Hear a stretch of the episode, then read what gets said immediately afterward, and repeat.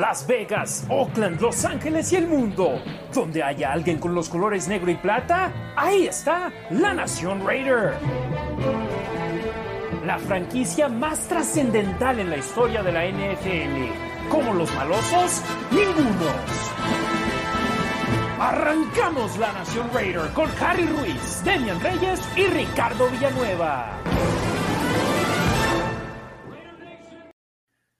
¿Cómo están, hermanos y hermanas de la Raider Nation? Harry Ruiz saludándoles con mucho gusto en el episodio número 35 de la Nación Raider. Este uno especial en martes por la noche. ¿Por qué? Porque, en mi opinión, es la semana más importante de temporada regular para los Raiders desde la semana 17 de la temporada 2011, donde con una victoria hubiesen avanzado a la postemporada. En estos momentos se encuentran en la misma situación. Todo está en sus manos, su destino está en sus manos y para ello, vamos a hablar del partido que tiene a los Raiders en esta posición, la victoria contra los Potros de Indianapolis. Y para hacerlo, me acompañan como siempre mis dos hermanos, mis dos carnales de la Raider Nation. En esta ocasión arranco hasta la Ciudad de México con Ricardo Villanueva. Rasgit, ¿cómo estás hermano? Buenas noches. Carnal, buenas noches, Harry, Demian, buenas noches, buenas noches a todos, a los que se van reportando. Otra vez, muchas gracias en esta edición especial, el primer programa de dos, y mucho de qué hablar del partido contra Indianapolis, de lo de Hobbs, y pues vamos a darle, ¿no? Para irnos a dormir temprano, Demian. Por supuesto, eh, Demian. Ya estoy el, el partido se dio cerca de donde tú vives, en Chicago, en Indianápolis. Mucha afición de los Raiders estuvo presente en el estadio Lucas Oil Stadium y afortunadamente nuestros Raiders les quedaron y muy bien a ellos. ¿Cómo estás, hermano? Buenas noches. Buenas noches, Harry. Buenas noches, Ricardo, y a todos los que nos siguen. Gracias por estar aquí en esta edición especial. Sí, estuvo cerca de Chicago, tres horas más o menos o más o menos cerca, de, más o menos a tres horas de mi casa. Estuve muy cerca de ir, pero al final de cuentas, no sé, eh, cayó una nevada, se subían los precios y, y, no me gustaba el matchup. No es que no creía que lo fueran a sacar, pero eh, el fuerte de los Colts era complicado en el papel para, para los Raiders. Entonces dije, no, para andar tirando dinero o hacer corajes, mejor lo veo en casa.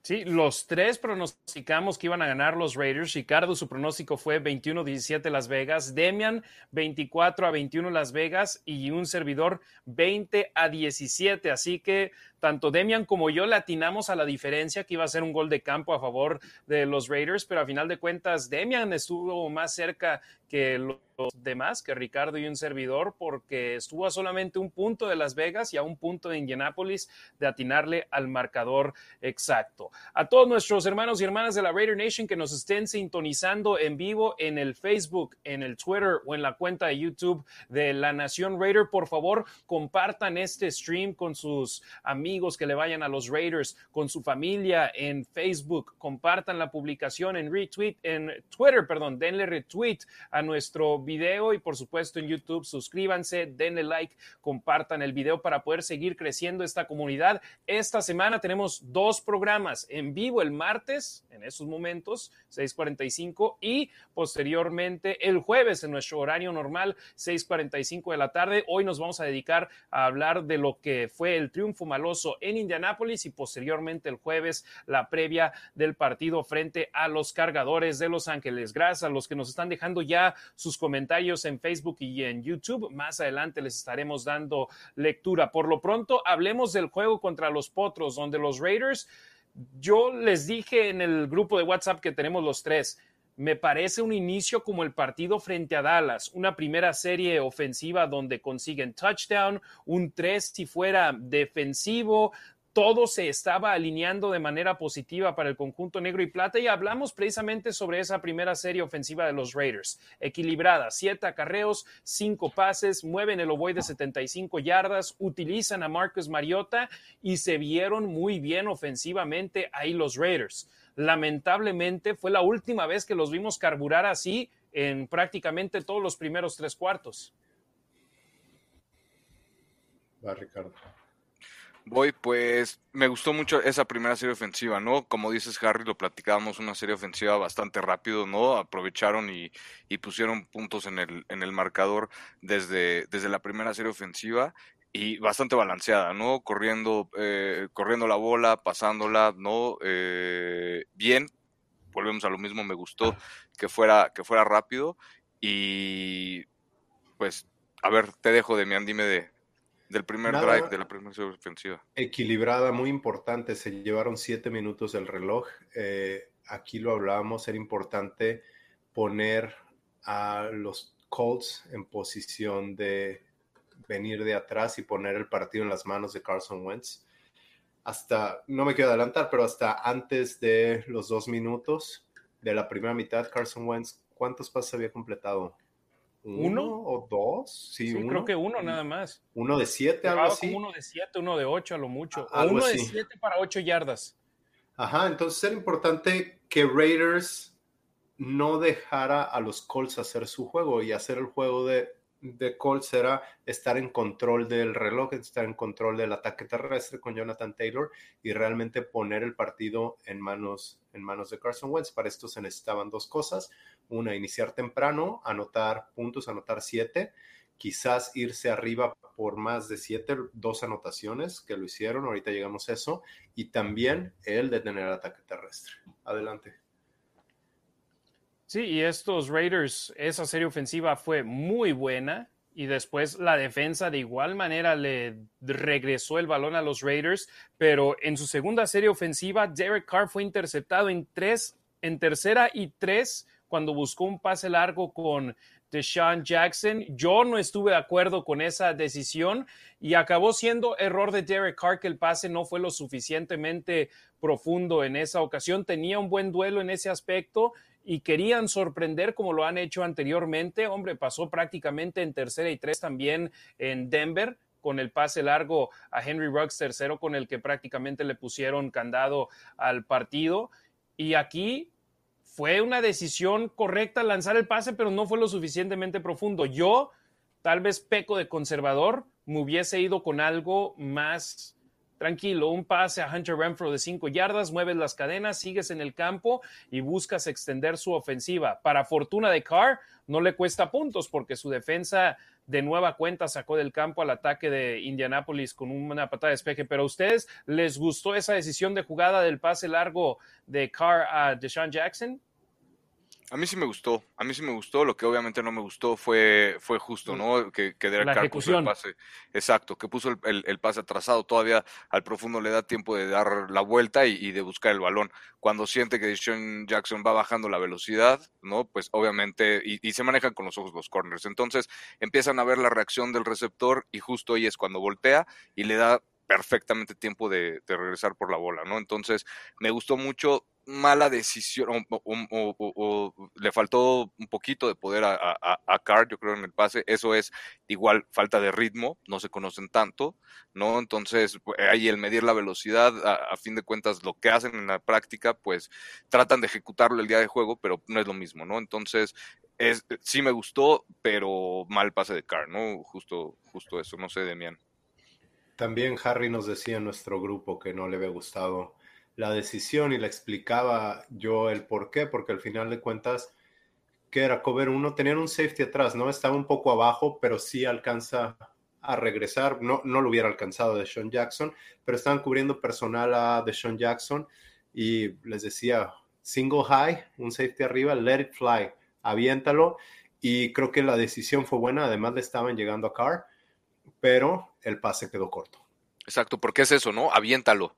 No, pues, o sea, tú deja ir el brazo hasta donde vaya y pues obviamente lo, lo, Exacto, y que, y que Deshaun Jackson gane la pelota adelante. Si, si la mandas adelante, lo volaste y no pasa nada. Si la mandas un poco atrás, Deshaun Jackson no tiene la fuerza para pelear la pelota. Eh, es, Henry Rocks es un poco más grande que Deshaun Jackson, pero lo vimos esta temporada cómo estaba ganando esas pelotas 50-50 que le llaman, pero es Henry Rocks o un DK Metcalf, alguien que tiene un cuerpo para pelear esa pelota de Sean Jackson, jamás te la va a ganar y Derek Carr tiene que lanzarla más lejos. Pero sirve como, o quedó como patada de despeje Y como decías, la defensa no permitió ningún punto que es la gran diferencia con ese pase pantalla que intentaron frente a los Broncos de Denver, donde intentas un pase detrás de la línea de golpeo y llega una pérdida de balón ahí, la defensa deja su ofensiva en posición para anotar puntos, como lo sucedió con los Broncos de Denver. Aquí, con un pase profundo de 40 yardas, te lo interceptan, no regresan el ovoide tanto yardaje hacia territorio de los Raiders y queda prácticamente con una patada de despeje. Y lo mencionó Carr después del partido, con la manera en la cual está jugando la defensa en estos momentos, se pueden tomar este tipo de riesgos, algo que no podías hacer el año pasado con la defensa que se tuvo en el, bueno, el año antepasado ahora, en el 2020, en la temporada pasada. Entonces, eh, Derek Carr esa intercepción igualó su mayor cantidad de intercepciones en una campaña con 13 y todos sabemos que en el tercer cuarto lanzó otro pase interceptado por en esta ocasión por Darius Leonard. Entonces, Derek Carr ya ha lanzado la mayor cantidad de intercepciones, pero vamos a los números. Si tú lo compartiste en las redes sociales, Demian, donde por cuarto partido consecutivo, Derek Carr tiene pérdidas de balón en números múltiples, ¿no? Ah, yo lo compartí, pero tú me lo pasaste. Sí, sí, sí, dos, dos o más, ¿no? Exacto, fueron en los anteriores un balón suelto y un fumble. En este partido, dos fumbles en el juego, en dos intercepciones, perdón, en el juego frente a los Potros de Indianápolis. E increíblemente, estos últimos tres son victorias del conjunto negro y plata, a pesar de perder la batalla de las pérdidas de balones. Pero esto te indica que la defensa está sacando a flote a este equipo, pero obviamente es un trabajo en conjunto. Se intercambian goles de campo, perdón, me vas a mencionar. La diferencia ahí está en la defensa, como tú dices. Eh, en otros años, ahorita estaba viendo un tweet de Josh Dubois de hace una hora. Eh, en 2014 están rankeados en la 32 en puntos recibidos, 2015 en la 22, 2017 20, 2018 32 y 2019 24 en puntos recibidos. Y lo mencionaba Carr y lo, lo hemos mencionado aquí esta defensa le permite a Carr tomar más riesgos. Antes, el que no le lo que mucho, la gente que no quiere a Carr le, le criticaban mucho el check down, que no tomaba riesgos. Bueno, porque si cometió uno de esos errores, le costaba el partido. Ahorita puede arriesgar más la pelota porque sabe que no le va a costar el partido. Aunque le pueda costar puntos como fue contra Denver, eh, no se viene el equipo abajo, no se derrumba el equipo abajo y puede seguir peleando. Sí, el tener, el tener ese, ese colchón o esa confianza de una, de la defensiva que te respalda, qué tipo de defensiva tienes, y dos, en los equipos especiales, que sabes que tienes un pateador, un, pateador de, gol de campo que es muy efectivo, ¿no? O sea, con, yo creo que con esos dos factores le sumaría ese factor de, de, los equipos especiales, creo que ayuda, ¿no? Precisamente a, a tomar esas decisiones, y pues bien, ¿no? Es lo que queríamos, y ahí está, ¿no? Efectivamente, y después de haberse intercambiado goles de campo, ambos equipos, el marcador se encontraba 10 puntos a 3. Los Raiders tuvieron el balón de regreso para potencialmente cerrar el segundo cuarto con él. Y recordemos, recibieron la patada de salida en el primer cuarto, así que la segunda mitad de Indianápolis iba a arrancar el con el ovoide en sus manos. Hacen buen movimiento de ovoide, se meten a territorio enemigo, se meten a la zona roja. Marcus Mariota lamentablemente en segunda oportunidad corre bien el balón, pero suelta el ovoide. Para fortuna de los Raiders, sale del campo, pero el balón es colocado donde fue el fumble de Mariota y fue tercera oportunidad con una yarda por avanzar. Mariota seguía en el campo y yo estoy con toda la confianza del mundo de que iba a conseguir esa yarda por tierra, si no él, Josh Jacobs.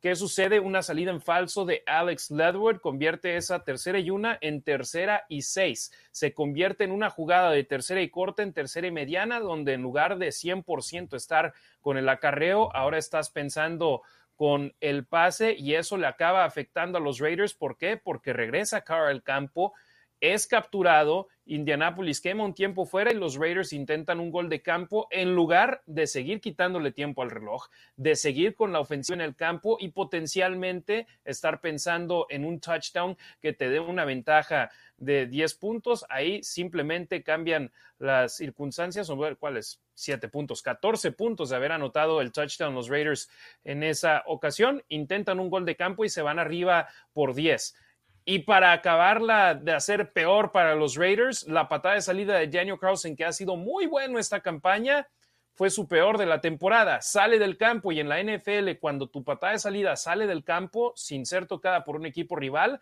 entonces deja a tu equipo en la yarda 40 del campo del enemigo. Entonces, los Potros de Indianápolis, en lugar de tener que recorrer 75 yardas con su ofensiva de dos minutos, solamente tuvieron que recorrer 60 yardas y la defensa falló de gran manera. Entonces, Demian, las tres unidades de los Raiders, errores en momentos claves que acaban haciendo que este partido, que pudo haberse ido de dos touchdowns al medio tiempo, acaba siendo una diferencia de solamente tres puntos. Pero el peor de los casos posibles para los Raiders se dio a la ofensiva en equipos especiales y a la defensa en los últimos dos minutos de la primera mitad. Sí, pues todo comienza con el fumble de Mariota, ¿no?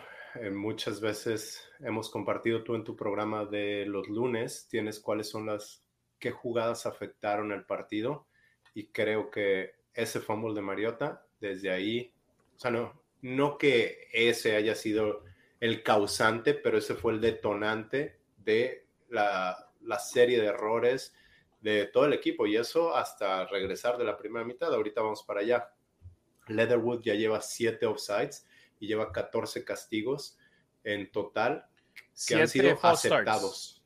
Ajá. Siete salidas en falso. Ajá.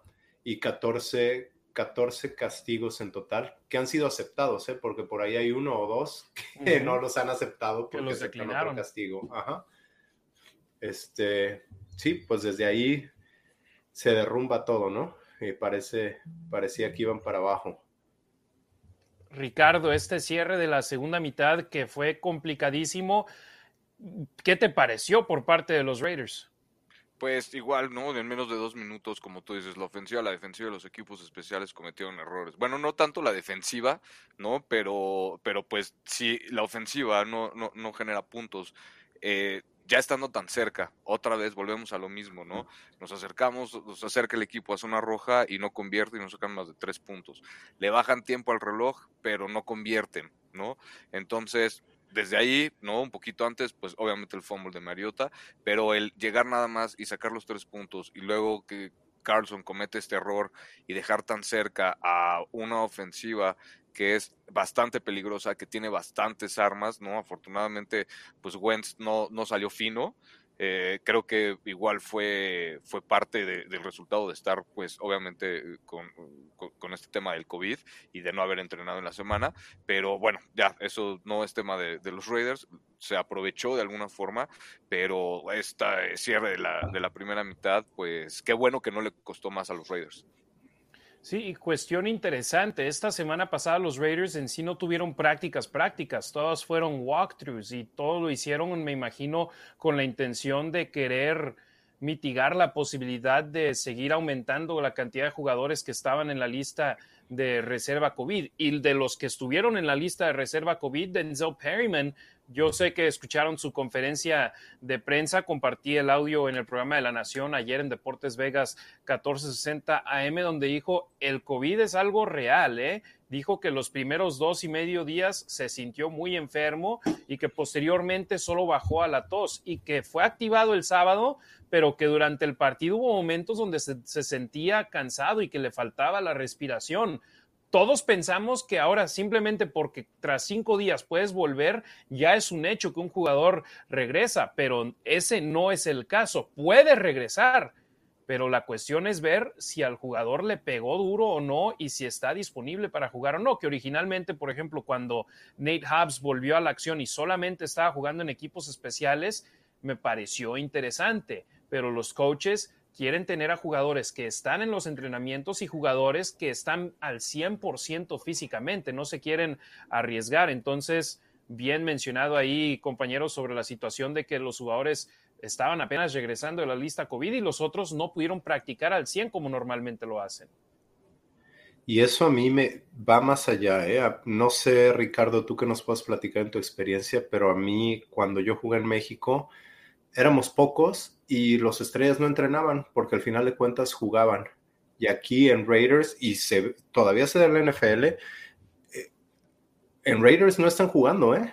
En Raiders, si estás lesionado y no entrenas el miércoles, jueves, muy probablemente no juegues el domingo. Entonces, el hecho de que Nate Hobbs no haya jugado, el hecho de que Perryman haya jugado, pero también lo hayan descansado por, por cómo se sentía el COVID y porque Raiders tiene, el staff de cocheo tiene la seguridad de que las personas que están detrás van a poder sacar la chamba. Eso a mí, para mí habla mucho. Sí, totalmente de acuerdo. Eh, y, es que también es, es importante considerar que, eh, obviamente, si no entrenas en la semana no tienes ese ritmo. ¿no? Entonces, si los que entrenan, por ejemplo, son los de segundo equipo con la línea ofensiva, pues al momento del partido van a jugar los titulares, no van a jugar los de segundo equipo. Entonces, eh, ahí es en donde entraría un poco el, conflicto, ¿no? Pero que definitivamente el staff de los Raiders le dé la, confianza a los que vienen detrás, sabiendo que en cualquier momento pueden sacar la chamba con lo que se tiene, pues igual, ¿no? Habla, habla demasiado bien, considerando pues todos los cambios que ha habido en todos los departamentos, en la línea ofensiva, con los alas cerradas, con los receptores abiertos eh, y con los corredores, ¿no? Menos eh, eh, con el coreback, afortunadamente. Entonces, considerando todo eso, que, el staff le dé la confianza a todos los que vienen detrás, pues igual habla, habla, habla mucho y, me gusta. Y todo el dilema que ha habido alrededor de los equipos, todas las circunstancias diferentes que le han pegado a estos Raiders y siguen siendo competitivos. Se fueron al medio tiempo con una ventaja de solamente 13 puntos a 10 y los Potros de Indianápolis arrancaron con el ovoide en sus manos en la segunda mitad. Y la primera jugada del tercer cuarto, antes de que se efectuara, ya los Raiders tenían su primer castigo, un offsides defensivo de Darius Phylan, así que primera y cinco para los Potros de Indianápolis, que movieron el ovoide efectivamente, donde se encontraron en primera y diez desde la yarda 45 de Las Vegas tras haberse la jugada jugado en cuarta y uno. ¿Y qué hacen? Pase largo hacia T.Y. Hilton, donde acaban afectándose Trayvon Merrick a Casey Hayward, Casey Hayward a Trayvon Merrick, dejan el ovoide en el aire cuando los dos fueron a buscar la intercepción y acaba siendo completada la recepción por T.Y. Hilton y se van al frente. En mi mente dije, es lo más Raider que he visto. Y va a seguir, ya viene el declive del equipo porque los últimos 20 años que han sido, Ricardo, que han sido, Demian, decepción tras decepción, donde parece que las cosas van bien y de repente empiezan a caerse. Yo dije, esa jugada va a ser el final para los Raiders. Y sobre todo sabiendo lo que sucedió en la siguiente serie, donde interceptan a Derek Carr por segunda vez en el partido, dije, ya, ya se acabó este partido, pero no, este equipo siguió luchando. Primero les pregunto, esa primera serie ofensiva de Indianápolis en la segunda mitad, el touchdown, ¿fue mera suerte, como lo fue en mi opinión, o si sí hubo habilidad de Indianápolis para hacer esa jugada? Páseme. No, pues es suerte, ¿no? Pero la suerte se busca y se crea. Tuvo algo de habilidad para mí el declive es de regreso desde el minuto 46 que quedaba en la segunda mitad. Toda la serie de jugadas y errores que no se debían de permitir, repito, Raiders tenía que irse adelante por uno o dos, dos anotaciones porque si no le iban a, a permitir a Indianapolis hacer su partido y ahí se ponen en posición para dejarles hacer su partido. Indianapolis se va arriba 17-13 y ya era puro Jonathan Taylor toda esa serie ofensiva tenían el control y pudieron correr la pelota bien. Ahí este Carson Wentz empieza a hilar. Hace rato mencionabas, Ricardo, que no tuvo entrenamiento. Entonces es complicado para cualquier jugador, pero también, sobre todo para un coreback, no entrenar y no saber qué es lo que, sí estudian en Zoom qué es lo que la defensiva les va a presentar, pero no es lo mismo correr las jugadas y estar en sincronía con tus jugadores. Al final de la primera mitad y al inicio de la segunda mitad se ve que empieza a agarrar ritmo Carson Wentz. Y ahí yo también dije, híjole, se está complicando la situación. Muy Raider esos dos minutos, esos tres minutos. Sí, desde, desde que acabó, ¿no? La, la primera mitad, un claro error. Y bueno, ya regresando a, a, la jugada del touchdown, un claro error de comunicación, ¿no? Creo que ahí el safety, en este caso Merrick, pues tenía que, que, que, él tenía que ver, ¿no? hacia dónde iba, porque a fin de cuentas era el receptor del corner. ¿no? Entonces tenía que ver de alguna forma la bola y él tenía que hablar. Eso es lo que yo creo probablemente pues fue un error de novatez, ¿no? De, esa ansiedad, ¿no? A lo mejor de ir por la bola y, buscar, porque siempre es ir por la bola, pero pues tienes que tener comunicación. Entonces creo que lo, dijiste súper bien, Demian, ¿no? La, fue algo de suerte, pero pues la suerte se busca. Entonces los Raiders fallaron ahí, pero afortunadamente yo creo que estuvo bien que anotaran tan rápido, ¿no? Que desde la 45 de los Raiders metieran el, el, el pasesote Wentz y que no le bajara más tiempo al reloj, como le bajó antes, ¿no? De, de, esa jugada, ¿no? Entonces, me gustó de alguna forma que les anotaran así de rápido, que ya no convirtieran primeros y dieces y que le dieran la bola a Carr, porque, pues todavía falta un chorro de partido, ¿no? A partir de ahí. Entonces, creo que estuvo bien que, anotaran de alguna forma rápido porque le dio más oportunidad a los Raiders de tener más tiempo el reloj, la bola. No, no lo había pensado en cuanto al reloj, pero sí, eh, si los Colts empiezan a correr la pelota, te va cansando a tu defensa física y emocionalmente y mentalmente, ¿no? Como que te empiezan a demostrar que son mejor equipo, que tienen una muy buena línea ofensiva, poderoso y te empiezan a arrastrar. Y en cambio ahí fue un pase largo, era en tercera oportunidad. ¿En qué, no, fue primera y diez. El pase de 45. Sí, en primer y diez. Ajá, en primer y diez, después de la cuarta y una. Este, pero es eh, pase largo y bueno, tuviste la pelota en las manos, sabes que que los tienes, ¿no? O sea, debió haber sido intercepción, fue un error, bueno, ya, pero si te hubieran corrido, te está, pues te están acabando, otra vez física y mentalmente. Y, empezando, imagínate que te suceda eso empezando la segunda mitad, ¿no? Después del cierre que tuviste de la primera mitad, todavía que pues sigan, ¿no? Machacándote y machacándote durante todo el campo Exacto. y que te estén castigando mental y físicamente. ¿Qué les parece esta estadística, compañeros? Eh, los Raiders en esas entre la última serie de la primera mitad y la primera de la segunda mitad permitieron 135 yardas en 16 jugadas, transcurriendo 5 minutos con 18 segundos en el reloj. En el resto del partido, permitieron de los Potros de Indianápolis en 38 jugadas 127 yardas en 23 minutos con 39 segundos.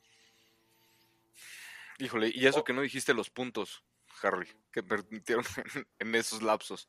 Sí, o sea, 14 pues puntos en esos 5 minutos y en el resto del partido, dos goles de campo, 6 puntos. O sea, fueron simplemente el peor cierre posible de la primera mitad para los Raiders y el peor inicio de la segunda mitad para los Raiders fueron los que le permitieron a un equipo de Indianápolis que había ganado seis de sus últimos siete partidos, que su única derrota había sido frente a los Bucaneros de Tampa Bay en un partido muy cerrado, donde ambos conjuntos anotaron más de 30 puntos y unos potros que todo mundo ya los tenía como clasificados a la postemporada en el partido contra los Raiders. Y los malosos les jugaron al tú por tú a pesar de tener ausencias de Darren Waller que se perdió su quinto partido consecutivo, ausencias en la línea defensiva claves como Carl Nassib y Jonathan Hankins que son claves en, ataque, en el ataque terrestre, en la defensa terrestre de los Raiders. O sea, le faltaban jugadores importantes a los malosos y a pesar de ello salieron a jugar el partido y dieron el partido que necesitaban para poder ganar el juego. ¿Y qué, cuál es el lema de los Raiders? Just win, baby. Y hay gente que nomás ganaron por tres puntos o, necesitaron de un gol de campo al final para ganar. No se entiende. Just win, baby. Simplemente gana para poder seguir vivo. No importa si lo haces por un punto, por tres o por veinte. Pues sí, o no sea. Me eches a andar. es, encontrar una forma de ganar, ¿no? Y, por fin los Raiders lo están haciendo. Antes no había esa forma de ganar, ¿no? Eh, llegaban, a lo mejor los últimos dos minutos se quedan muy cerca, o les interceptaban, eh, interceptaban en la última jugada, o Derek Carr fombleaba justo antes de entrar a la zona de anotación. Bueno, ya no está pasando eso. Ya de alguna forma los Raiders van ganando en los últimos partidos. No entiendo la molestia de la gente, pero es que la molestia es consigo mismos. Pues sí. Es, Oye, pues es gente.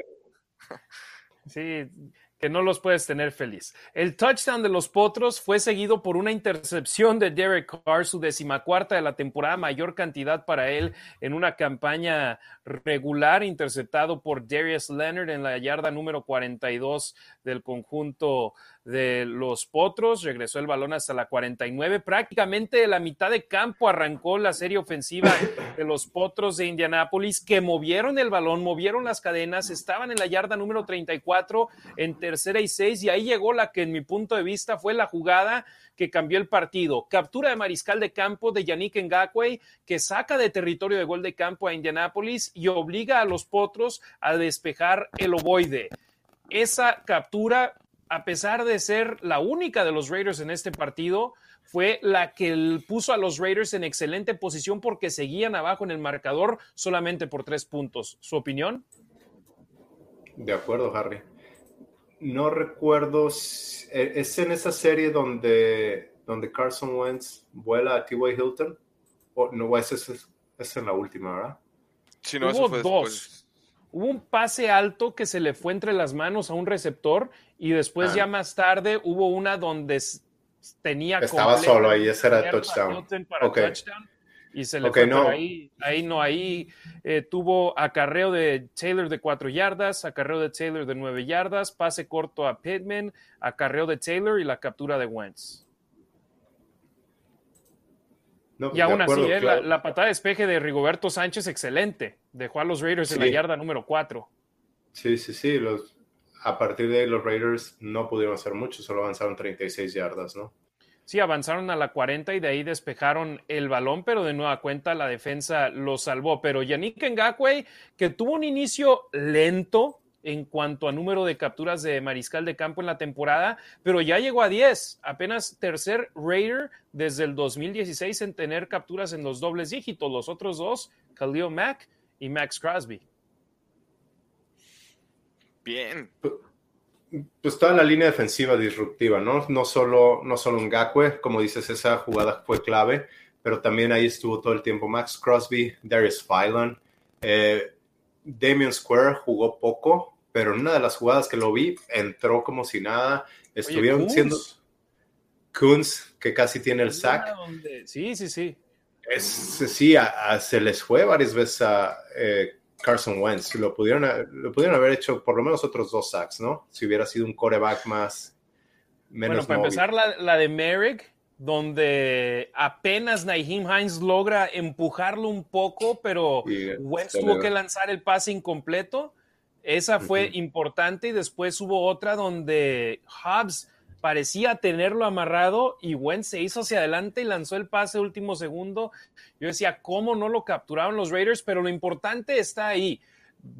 tener disrupción en el bolsillo de protección, obligar a tener que hacer que el quarterback tenga que cambiar sus decisiones de inmediato o hacer sus lecturas más rápido. Esto no lo vimos en la temporada 2020 para nada, a excepción de uno que otro partido con Crosby.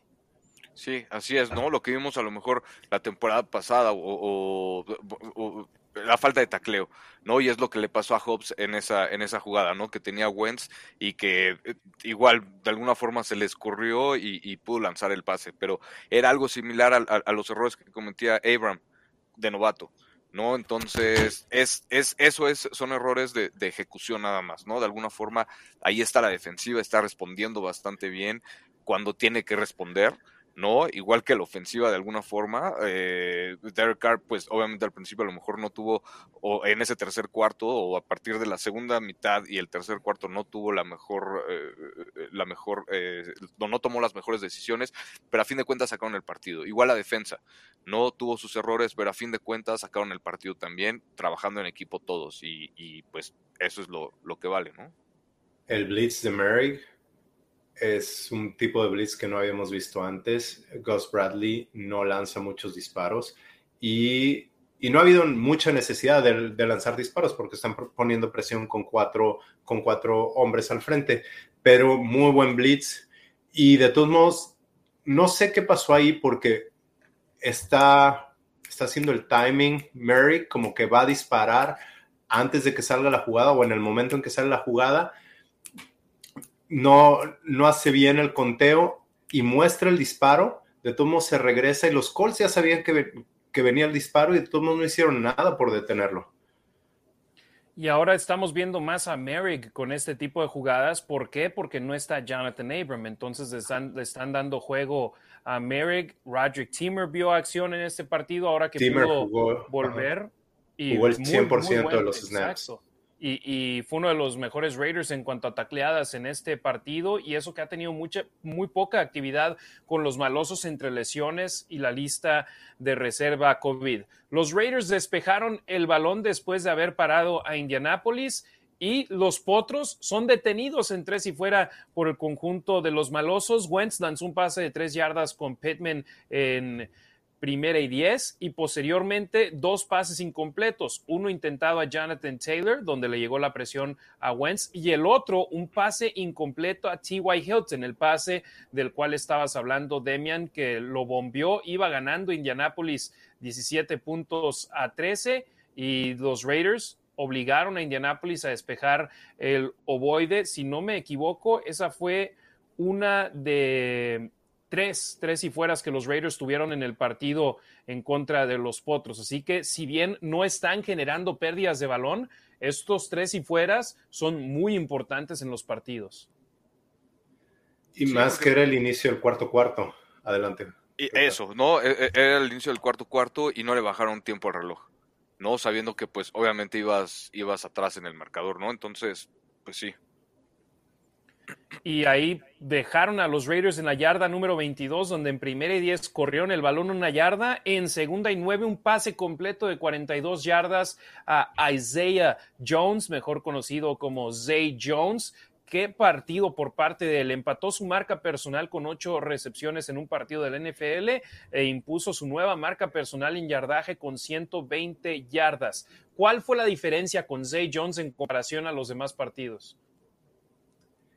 Está la manera en la que está siendo utilizado. No lo están mandando en go routes, en pases profundos, que no es su fuerte, no tiene ni la velocidad y al parecer no sabe buscar bien el balón en pases profundos, pero en las rutas intermedias es su fuerte y lo está haciendo de manera excelente. Fue el mejor juego de su carrera, creo. En con más de 100 yardas. En yardaje, sí. En cuanto a recepciones, empató su marca personal. Ok, que por cierto, eh, los Raiders le pusieron micrófono eh, en el juego contra Denver. Les recomiendo que lo vean. Ajá, si, si, ustedes escuchan lo que hablaba Gruden de él, lo que dice Derek Carr, lo que dicen sus compañeros de él, si lo escuchan en las entrevistas, que también fue entrevistado al final del juego, y ahora lo ven en ese, en ese video en el que estuvo con el micrófono, es una persona a mí me, da muchísimo gusto que, le esté yendo bien. Trabaja muy duro. Los coaches de Denver se le acercaron y le dijeron, hey, sé que trabajas muy duro, buen trabajo, continúa haciendo lo tuyo. Y se ve humilde. No sé, yo siempre voy a estar aplaudiendo todo lo que haga y voy a estar apoyándolo. Sí, totalmente de acuerdo. un jugadorazo. Lo, de Say Jones estaba viendo, eh, fue el jugador que tuvo seis primeros y dieces seis primeros y diez, ¿no? Entonces. De ocho recepciones. De ocho recepciones, ¿no? Entonces, todo eso que aporta, ¿no? La verdad es que, al menos en ese partido, lo que aportó, cómo jugó, me pareció igual excelente. Esas rutas intermedias que decía Demian, que las corre bastante bien, las corre bastante bien. Hay un primero y diez eh, en el que lo conecta, creo que es ese de 42 yardas, creo que ya lo, ya lo mencionamos, donde estaba viendo la jugada y el corte de Brian Edwards, que es el receptor que está del otro lado, hace el corte primero para adentro, atacando al safety y después termina yendo hacia la bandera. Ese movimiento hace que el safety que tenía que ver a, a Say Jones, que es el que entra en la escuadra como a treinta y tantas yardas, ese movimiento de Edwards hace que el safety se vaya con él, ¿no? Entonces es ahí donde entra Sage Jones y la verdad es una jugadota por parte de los Raiders por el primero y diez que, que convirtieron. Y ese fue uno, decía, ¿no? De los seis primeros, seis primeros y dieces que convirtió Sage Jones en el partido. Entonces, él automáticamente lo veo como, pues, ahorita no está Waller, ¿no? No está funcionando, obviamente, como se esperaría a lo mejor, como el receptor número uno, eh, Jackson. Entonces, como no está Waller y no está Jackson y no tiene nada más quien lanzarle automáticamente, el receptor número uno se convierte en Renfro. Renfro, al ser el receptor número uno, pues tiene todos los ojos de la defensiva porque saben lo que es Renfro, ¿no? Entonces, pues ahí vienen los demás, ¿no? Y lo bueno es que están, qué bueno que Derek Carr está agarrando confianza ahora con Say Jones, porque si viene Waller, si por fin juega Waller con Waller sano y con Renfro y con la confianza que tiene Jones y corriendo mejor la bola, pues ya para qué les digo. Oye, me, da gusto que esté pagando dividendos ese trabajo del cual tanto hablaron. A ti, Harry, te tocó estar en los parques. Eh, en uno de los chats hacemos la broma desde el año pasado que Say Jones vivía en el bote de basura de la casa de Carr, estaba pegado a él todo el tiempo y se la pasa pegado a él. Carr lo hablaba también en la semana, o bueno, después del juego creo. Este, Say Jones va a su casa, tienen muy buena relación, entonces se conocen y como que esa, e, esa mancuerna no estaba dando dividendos, el dividendo que se esperaba del cual nos platicaban ya ahorita y ahorita sí lo está dando, que es una situación similar a la de Hunter Renfro. Hunter Renfro es un jugadorazo. Desde high school su papá era, era head coach en high school. Bueno, era, quarterback. Ajá, Renfro era quarterback, entonces entiende el juego de una manera distinta. Y ahora él está con Carr y tienen una muy buena amistad, sus esposas se llevan bien y se la pasan juntos, que la iglesia, que jugar Xbox, etcétera. Entonces, el golf se ve esa química y está dando dividendos. No estoy diciendo que Renfro no sería nadie sin Carr, pero, pero a la gente se le olvida quién le está lanzando la pelota.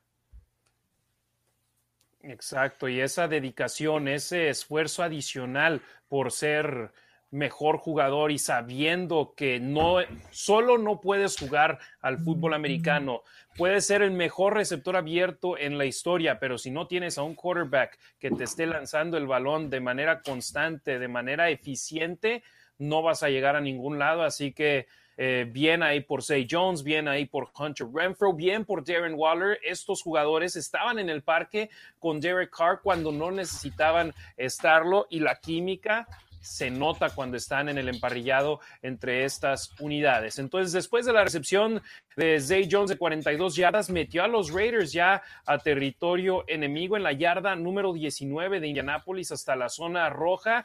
Los Raiders movieron la yarda una vez con una yarda, movieron el balón una yarda, perdón, con acarreo de Josh Jacobs. Movieron el ovoide dos yardas con acarreo de Peyton Barber y después el pase a Hunter Renfro pone a los Raiders en la yarda número 11 porque avanzan solamente cinco yardas. Es cuarta y dos.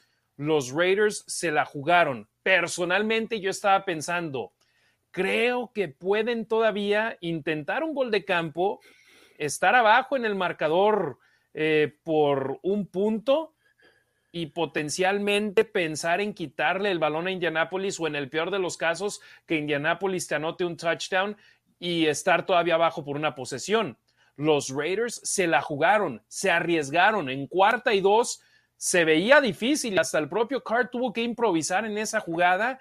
¿Y a dónde va? Con otro jugador con el que tiene toda la confianza del mundo, un pase cerradísimo hacia Hunter Renfro, que ahí tenía encima a Kenny Moore, segundo esquinero, elegido al Pro Bowl. Lo quemaron, consiguieron la anotación los Raiders para irse arriba en el marcador. Arriesgada la decisión, pero afortunadamente pagó dividendos Demian y Ricardo. Sí, vas, Demian.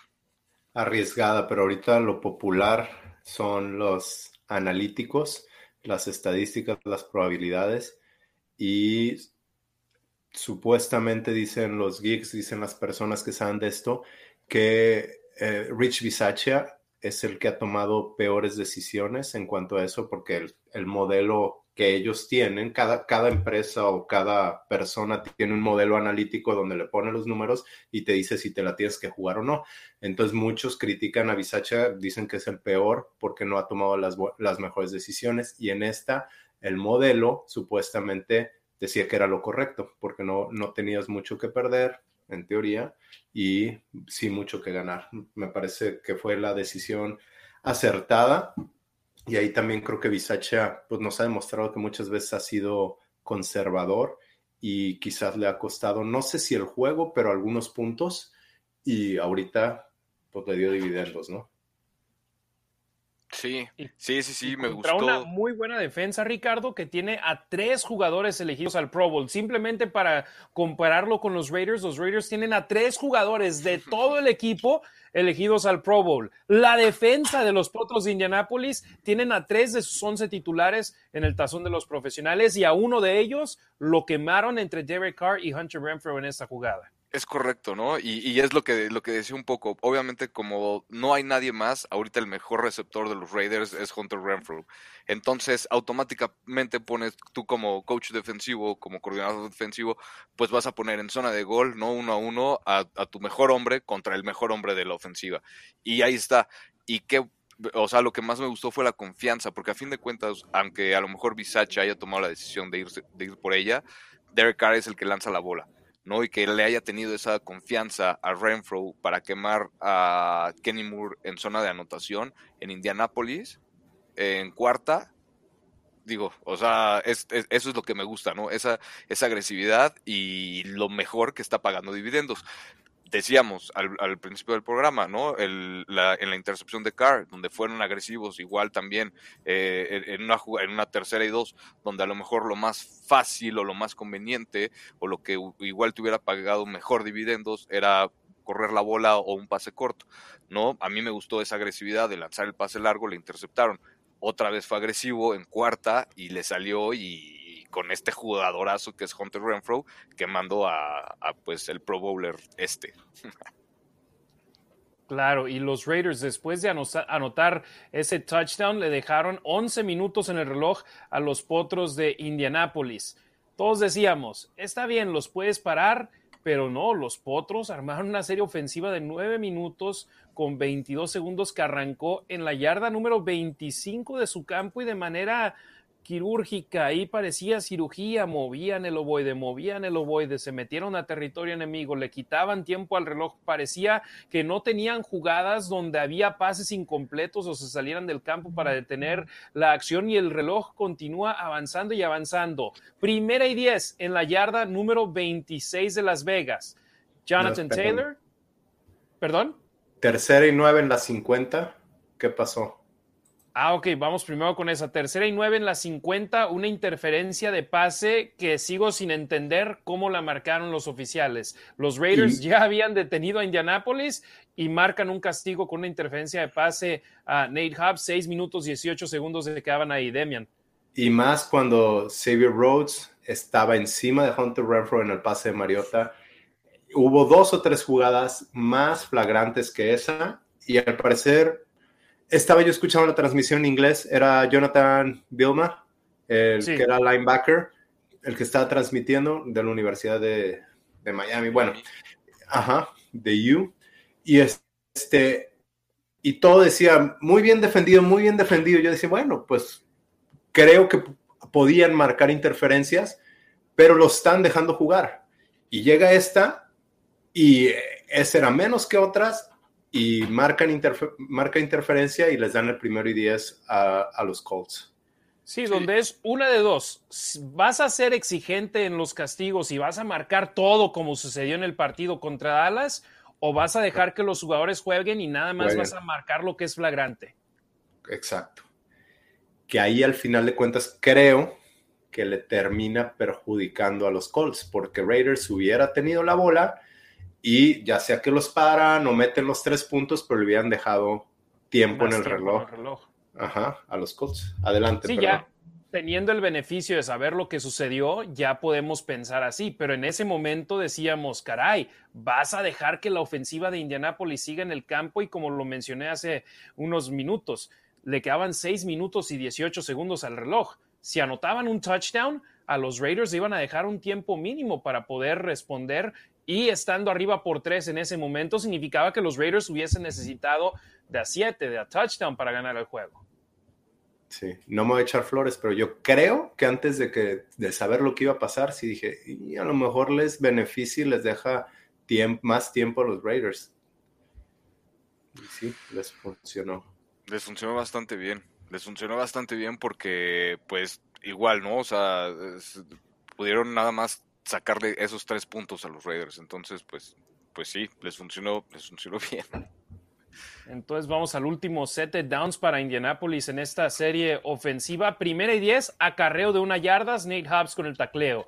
Segunda y nueve, un pase corto a Naheem Hines a la línea de golpeo, Solomon Thomas con el tacleo. Dos minutos y medio, tercera y nueve en la 25 de Las Vegas, pase corto a Naheem Hines donde Nate Hobbs logra detenerlo de último segundo. Estuvo a una nada de poderse escapar y si se le escapaba, movían las cadenas, ataque de zona roja y los potros de Indianápolis hubiesen obligado a que los Raiders quemaran su tiempo fuera, hubiesen posiblemente llegado a la zona de anotación y le hubiesen hecho la vida imposible a los malosos. Pero Nate Hobbs muy bien ahí en ese tacleo y después de un partido contra Kansas donde los tacleos fueron terribles para los Raiders, hubo gran mejora para los malosos y han hecho una mucho mejor labor en estos últimos tres partidos y no es coincidencia que los rivales en estos últimos tres juegos no han superado los 20 puntos anotados.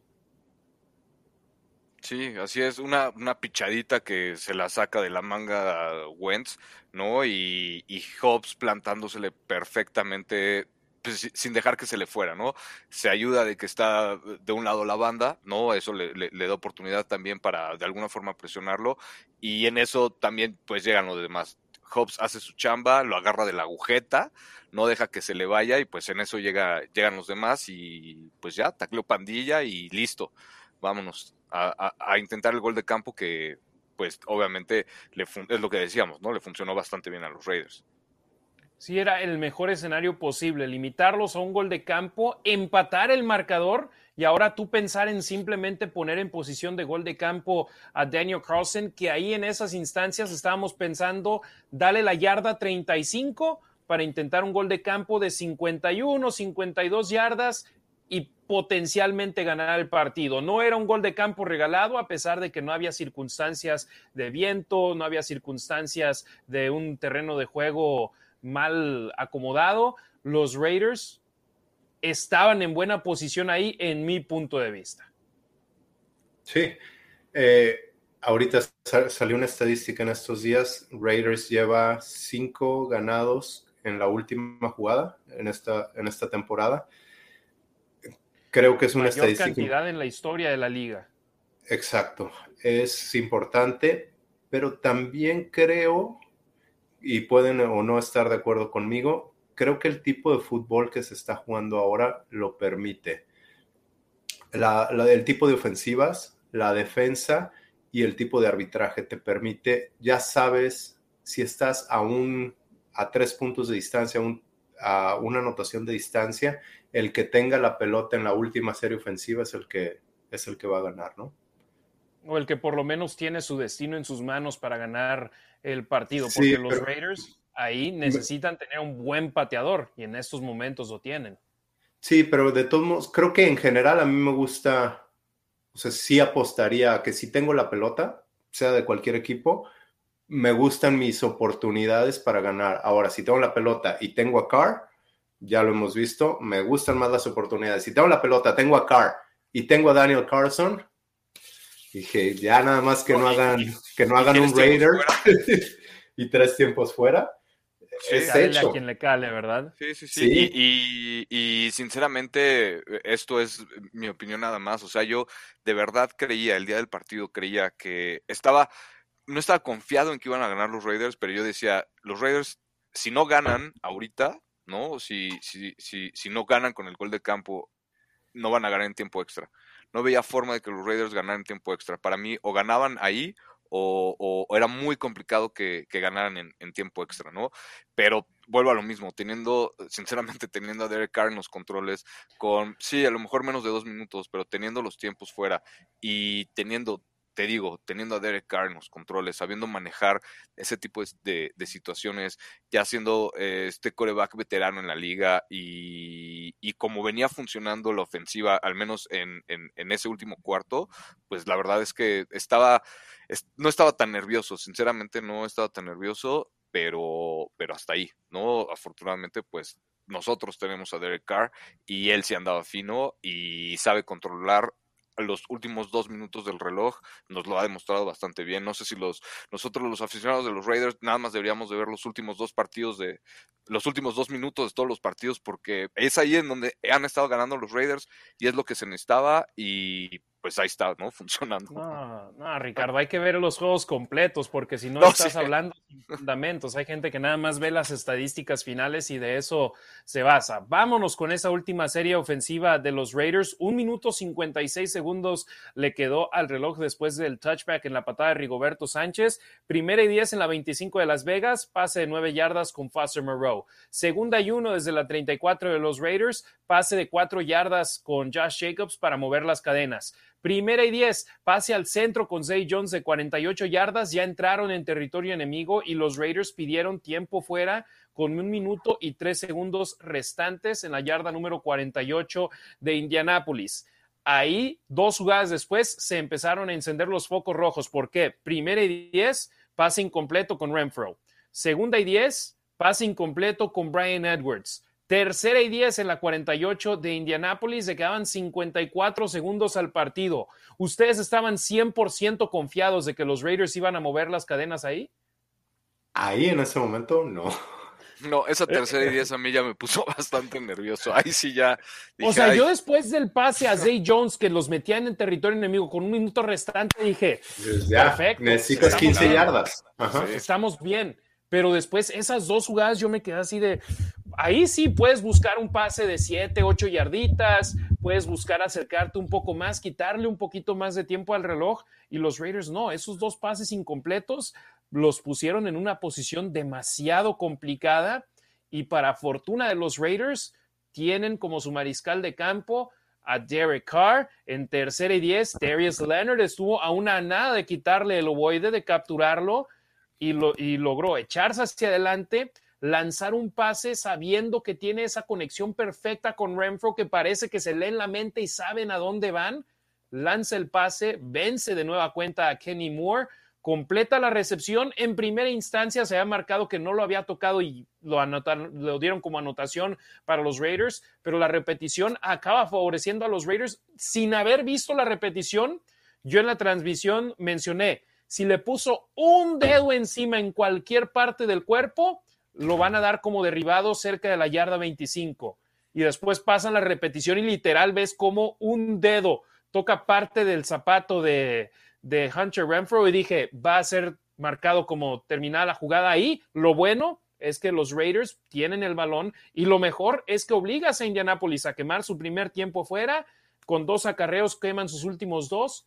Un tercer acarreo, los Raiders le bajan tiempo al reloj, intentan gol de campo y se acabó el partido lo, mejor, posible para los Raiders.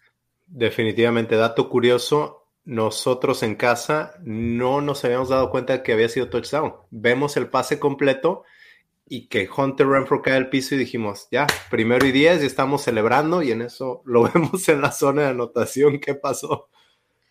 Sí, de hecho, mi compañero de transmisión, él no sabía que había sido touchdown y le digo, lo marcaron como touchdown, se paró y siguió corriendo, nadie lo tocó, ese es un touchdown en la NFL. Yo le dije la indicación, touchdown, touchdown, cántalo así. Ah, yo a mi esposa me cuando vi que revirtieron la jugada y que habían marcado, que había hecho down después de, la posición del, del balón, vio mi esposa que estaba yo más tranquilo de eso que de que le hubieran quitado el touchdown a los Raiders, porque ella estaba bien enojada y me decía, no, es que otra vez haciéndole los mismos y ya sabe, ¿no? Es árbitro, todas las groserías que se puedan imaginar. Y le decía, no, o sea, está mejor, está mejor porque ahorita los, le explicaba, ¿no? De alguna forma, entonces ya a fin de cuentas vio cómo se desenvolvió el juego, ¿no? Y pues igual, o sea, ese control de, del reloj, el fútbol situacional, cómo los Raiders supieron apagar eh, el estadio, ¿no? De alguna forma y llevarse la victoria de la mejor manera posible, en el mejor escenario posible para, para llegar al, primer partido de playoffs, ¿no? Si me lo permiten. Entonces, o sea, igual, lo, lo, mejor que les pudo pasar y qué bueno que lo, que lo supieron definir. Y ahí están los Raiders ganando partidos. Ahí están.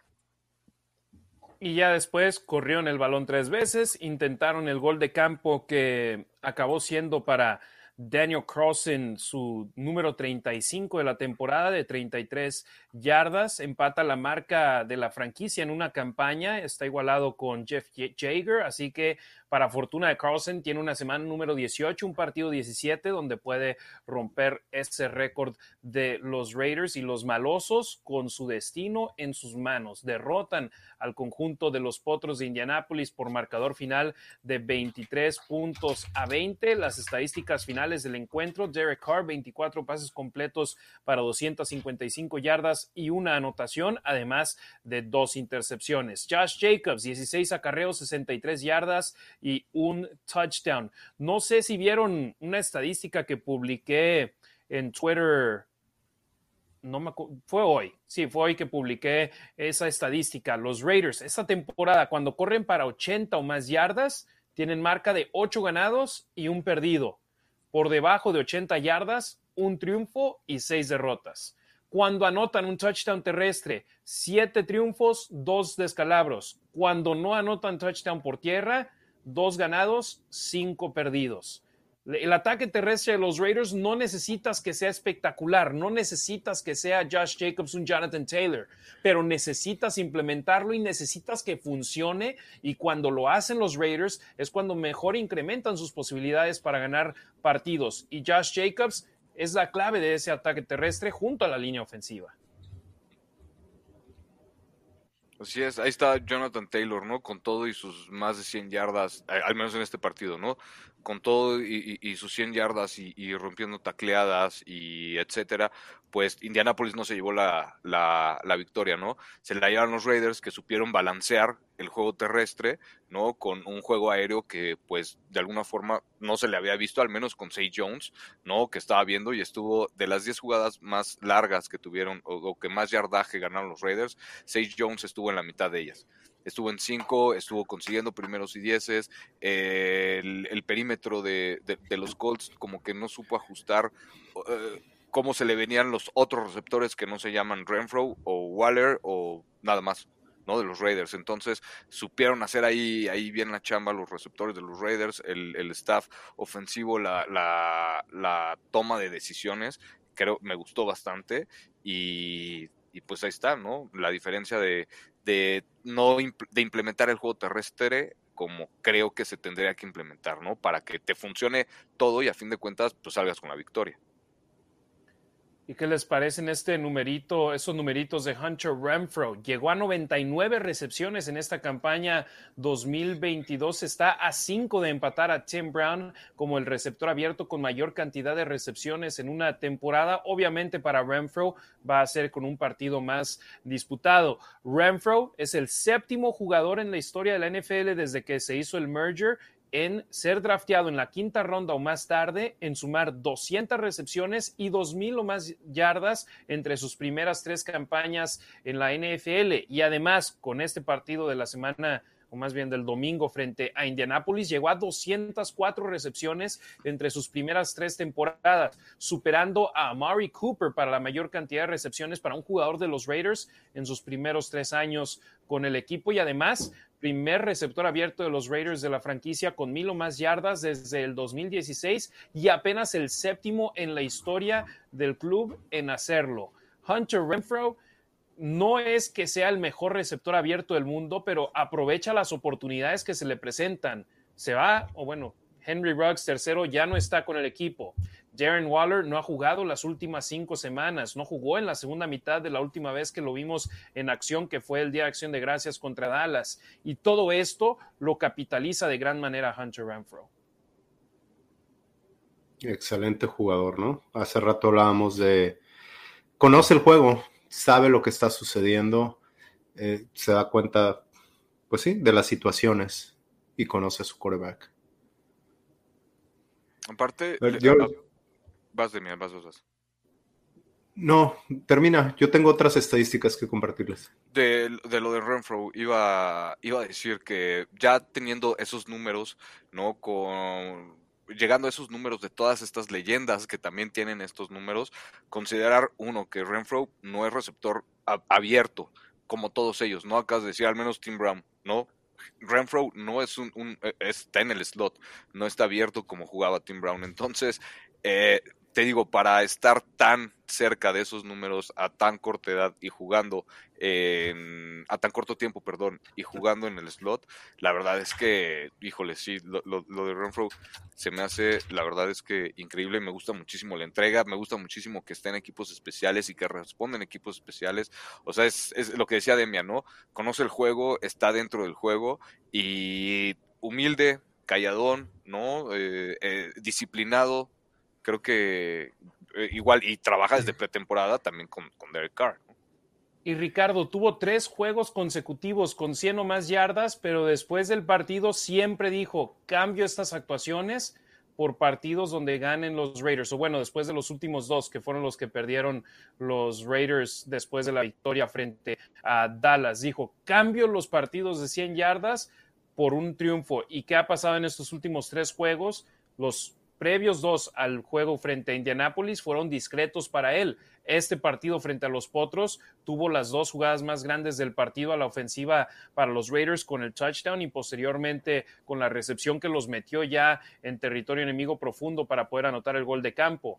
Pero Renfro no han sido sus juegos más espectaculares los últimos tres y es donde ganó y es ahí donde le acabaron echando flores y dijo, Nunca esperé que sucediera esto cuando me eligieron en la quinta ronda. Nunca sumé más de 600 yardas en el nivel colegial, pero aquí estoy. Y después empezó a darle flores a los demás compañeros, nombrándolos todos. Esto no pasa sin tener a Zay Jones y a Brian Edwards y a eh, Deshaun Jackson como amenazas profundas, sin el ataque terrestre, sin los receptores, sin las alas cerradas. Aceptó que está teniendo un gran año, pero después regresó a seguir dándole halagos al resto de sus compañeros. Demian, ¿tienes más números? Y eso, bueno, ahorita me meto los números, y eso se nota en el video de Say Jones, en lo que dice Derek Carr, y yo lo tuiteé durante el partido de, de los Chiefs, que Derek Carr se la ha pasado diciendo, este equipo es diferente, este equipo es diferente, y yo dije, puta, pues no se ve tan diferente, y lo que hemos dicho aquí, que lo demuestren, pierdan como queden el domingo, bueno, no como queden, ganen o pierdan, si se paran en el campo y juegan bien, ya demostraron que son un equipo diferente. Con todo lo que les ha pasado, es un equipo unido. Eh, no sé si viste en el Athletic, hemos hablado muy bien de, la defensiva secundaria, cómo han estado rotando gente. Nate Hobbs no jugó la semana pasada. ¿Por qué? Porque confían en los demás jugadores. Eh, Big Tafur hizo un artículo donde platicaba que cada jueves eh, Casey Hayward, bueno, los corners, los defensivos, los backs defensivos traen algo de comida y comparten, y eso les ha ayudado a crear una hermandad. Entonces, hablamos de la hermandad de, la ofensiva, Renfro, Say, Foster, eh, Ingold, todos ellos que vienen, ajá, Waller, todos ellos que vienen juntos y el respeto y el amor que se tienen, ¿no? Waller y Crosby que pasaron por la misma situación, entonces están jugando el uno por el otro en cuanto a las estadísticas que les quiero compartir, primero, ahorita que están hablando de Renfro, aquí tengo las estadísticas de Renfro comparadas con las de Julian Edelman, quien creo que aquí podemos decir que es uno de los mejores receptores slot que ha habido. Okay. En la carrera, Hunter Renfro 4.5 recepciones por juego, Julian Edelman 4.5. Renfro 50 yardas por partido, Edelman 49 yardas por partido.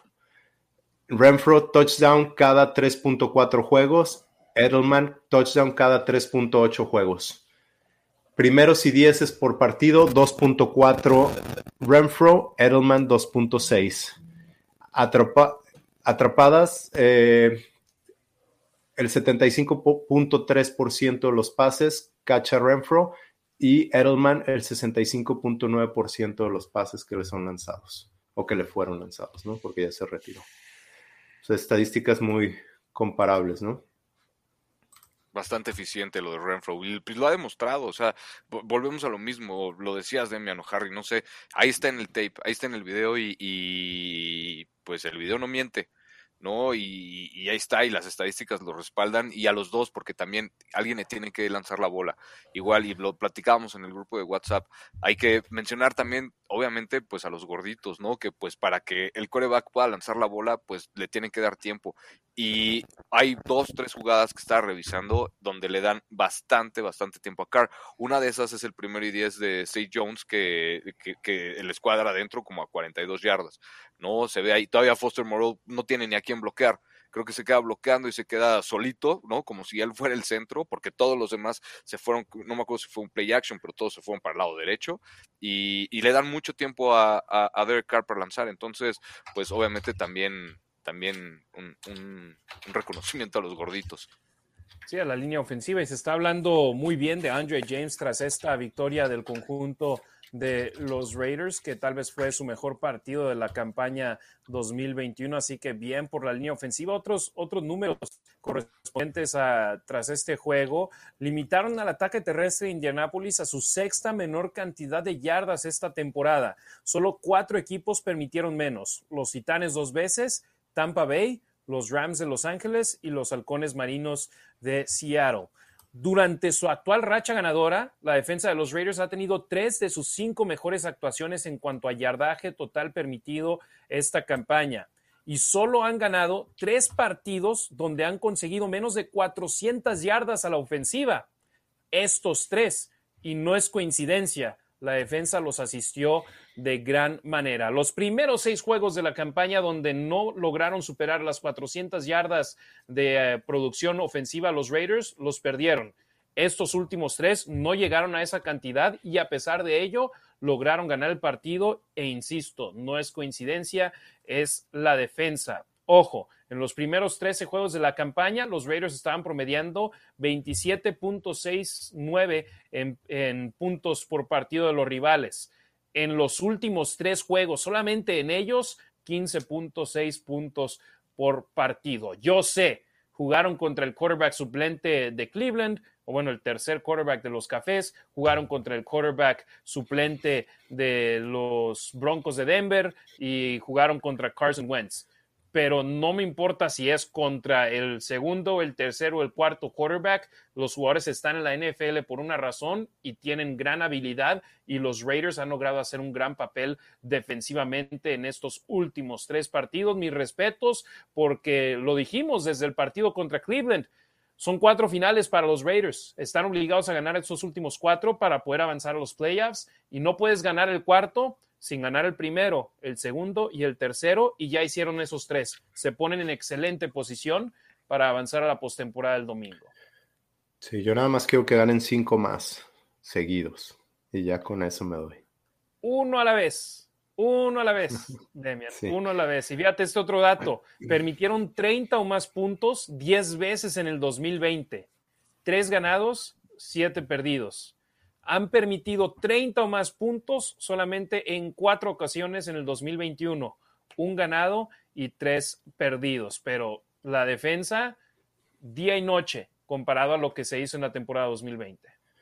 Y que ojo, eh, la defensa por yardas la semana pasada lo decía estaba como en 14 total y por puntos estaba dentro de las últimas tres. Que que ahí no es necesariamente la defensa, ahí toman en cuenta los, el regreso de kickoff que, le que hicieron los Cowboys, los pick six o contra, contra Denver, pues sí fue a la defensa, pero fue una carrera de una yarda después de la intercepción de Carr.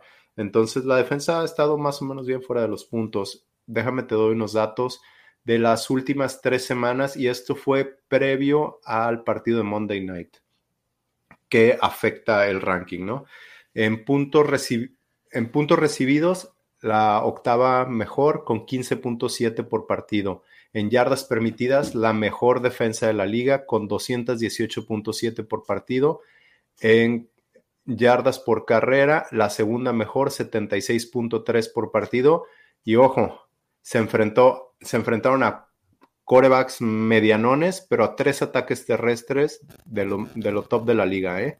Y más, si tienes a corebacks medianos o suplentes, vas a querer correr la pelota. Y las yardas permitidas aéreas, la tercera mejor de la liga con 142.3 por juego. Y en los intercambios de balón como defensa, la peor de la liga con cero intercambios de balón en estos tres partidos. Y, pues igual en, zona roja en esos tres partidos no sé cómo anden pero pues en la liga pues son son son, son de lo sí de lo peorcito no de alguna forma e, ese para mí es el tema no que igual que en la ofensiva en zona roja el, el, porcentaje de puntos que, que o, no genera la ofensiva por parte de los Raiders o los puntos que permite la defensiva en, en zona roja, ¿no? Que el talón de Aquiles es ese, ¿no? Entonces, esperemos que, se logre ajustar eso porque pues en zona roja es en donde más importa todo, ¿no? Tengo los mismos datos para la ofensiva Raiders y no es un modelo sustentable. ¿eh? eh sí, eso de andar perdiendo balones no es sustentable. En, en los últimos tres partidos, en cuanto a puntos, son la número 20 de la liga con 18.7 puntos por partido en yardas, 332 yardas por partido son la 16, yardas por tierra la 19 con 114.3, yardas por aire la 14 con 217.7 yardas por, por, juego y en balones entregados son la número 30 con 7. Entonces tiene una diferencia de menos 7 en estos tres partidos que han ganado. Así es. Pues bueno, ya hablamos sobre el partido contra Indianápolis. Ya dimos algunas estadísticas, llevamos una hora y quince minutos hablando. Es momento de pasar la batuta a nuestros hermanos y hermanas de la Raider Nation que en este momento ya han compartido 247 comentarios al momento, así que ya toca turno de leerlo que nos ha dicho nuestra raza a través de las redes sociales, que por cierto, muchísimas gracias. Uno de los mejores números que hemos tenido en los 35 episodios de La Nación Raider en Facebook, en Twitter y en YouTube sigan compartiéndolo. Nos encanta poder llegar hacia más de nuestros amigos y amigas, hermanos y hermanas de la Raider Nation para poder leer algunos de sus comentarios aquí en estos momentos entre Ricardo y yo. Ahorita en breve regresa Demian. Comenzamos con Rodrigo Fernández Andriano. Dice saludos, nos vemos en Las Vegas para destrozar a los Chargers. Raider Nation Costa Rica, ¿cómo quitarse Raiders la sombra del primer juego contra las Chispas esta temporada? Ricardo, fue una derrota muy dolorosa, pero ¿qué se habla en el camerino para enfrentar esto? Pues, híjole, no, no te sabríamos decir, obviamente, pero nada, ¿no? O sea, tienen que, e, ellos tienen que revisar el video, tienen que ver en qué han fallado, en qué han fallado y pues obviamente la, la, la, falta, para mí, la atribución, la falta de un head coach con, con carácter, ¿no? Creo que también podría influir ahí un poquito, pero pues te digo, o sea, ellos saben qué, qué es lo que tienen que hacer, cómo trabajarlo y, y esperemos que lo logren, ¿no? Necesitan muchísima comunicación. No, yo les digo algo, no es el mismo equipo de los Raiders que se enfrentó a los Chargers en la semana número 4, pero de ese partido vamos a hablar exclusivamente el jueves en nuestro stream de la Nación Raider, episodio número 36. Edgar Hernández, saludos mi Nación Raider, magnífica victoria, pero ya necesitamos mentalidad de playoffs, perdemos y se acaba, destacar la mejoría de Diablo y lo fundamental de Perryman, claro, Renfro el pilar de esta victoria. Paul Arcos, hola muchachos, qué buen inicio de año con la ganancia de los malosos. Raider Nation for Life. Big Mike, Divine Diablo jugando muy bien el novato por el que aposté esta temporada. Ojalá siga mejorando. Edgar Hernández, también preocupante el roce con los que tienen COVID eh, por parte de los potros, dice, sin vacuna, dice Wentz, y más que las pruebas salen positivas a los tres días de la exposición al virus. Odín Mendoza, saludos Raiders. Enrique Magaña Calvo, pregunta carnicero, ¿regresa Waller para este juego contra los electricistas o sigue en la lista COVID o lesión? En estos momentos sigue en la lista COVID. Mañana los Raiders vuelven a los entrenamientos y esperemos cambie esa situación, pero por el momento sigue en la lista de reserva COVID. Pero sí dijo Bisacha que la semana pasada ya lo esperaba. Esperaba que estuviera en el walkthrough del miércoles. Entonces, se espera que, que esté mañana. Burrios dice, straight to the playoffs, directo a la postemporada. Jesús Gutiérrez Pérez, muchos se tiran con todo a Carr. Yo sé que no es el mejor, pero viendo a Wentz, Mayfield, Tua y varios más, creo que con Carr estamos bien. En los balones perdidos puede mejorar. Aaron Villafaña, si los Raiders pasan a playoffs, yo contrataba al entrenador interino.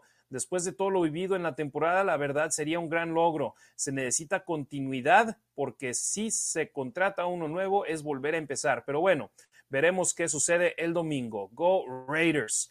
Ignacio Alarcón, Harry, ¿cómo va el ánimo del equipo? ¿Has tenido la oportunidad de verlos? ¿Qué pasó realmente y en qué situación está Hubs? De Nate Hubs vamos a hablar más adelante tras leer todos los comentarios que nos aparecen de nuestros hermanos y hermanas de la Raider Nation. Yo solamente los he visto en el estadio. Tengo acceso a los entrenamientos, pero aquí en Las Vegas se ve optimismo por parte tanto de la afición como de los jugadores y los jugadores nunca ha decaído el ánimo hasta después de las derrotas contra los jefes, que fueron derrotas enormes, no solo en cuanto a golpe anímico, sino también en, en cuanto al marcador, siguen igual. Es mentalidad de un partido a la vez un cuarto a la vez, una serie a la vez, una jugada a la vez. Burrios dice, Derek Carr no va a ningún otro equipo.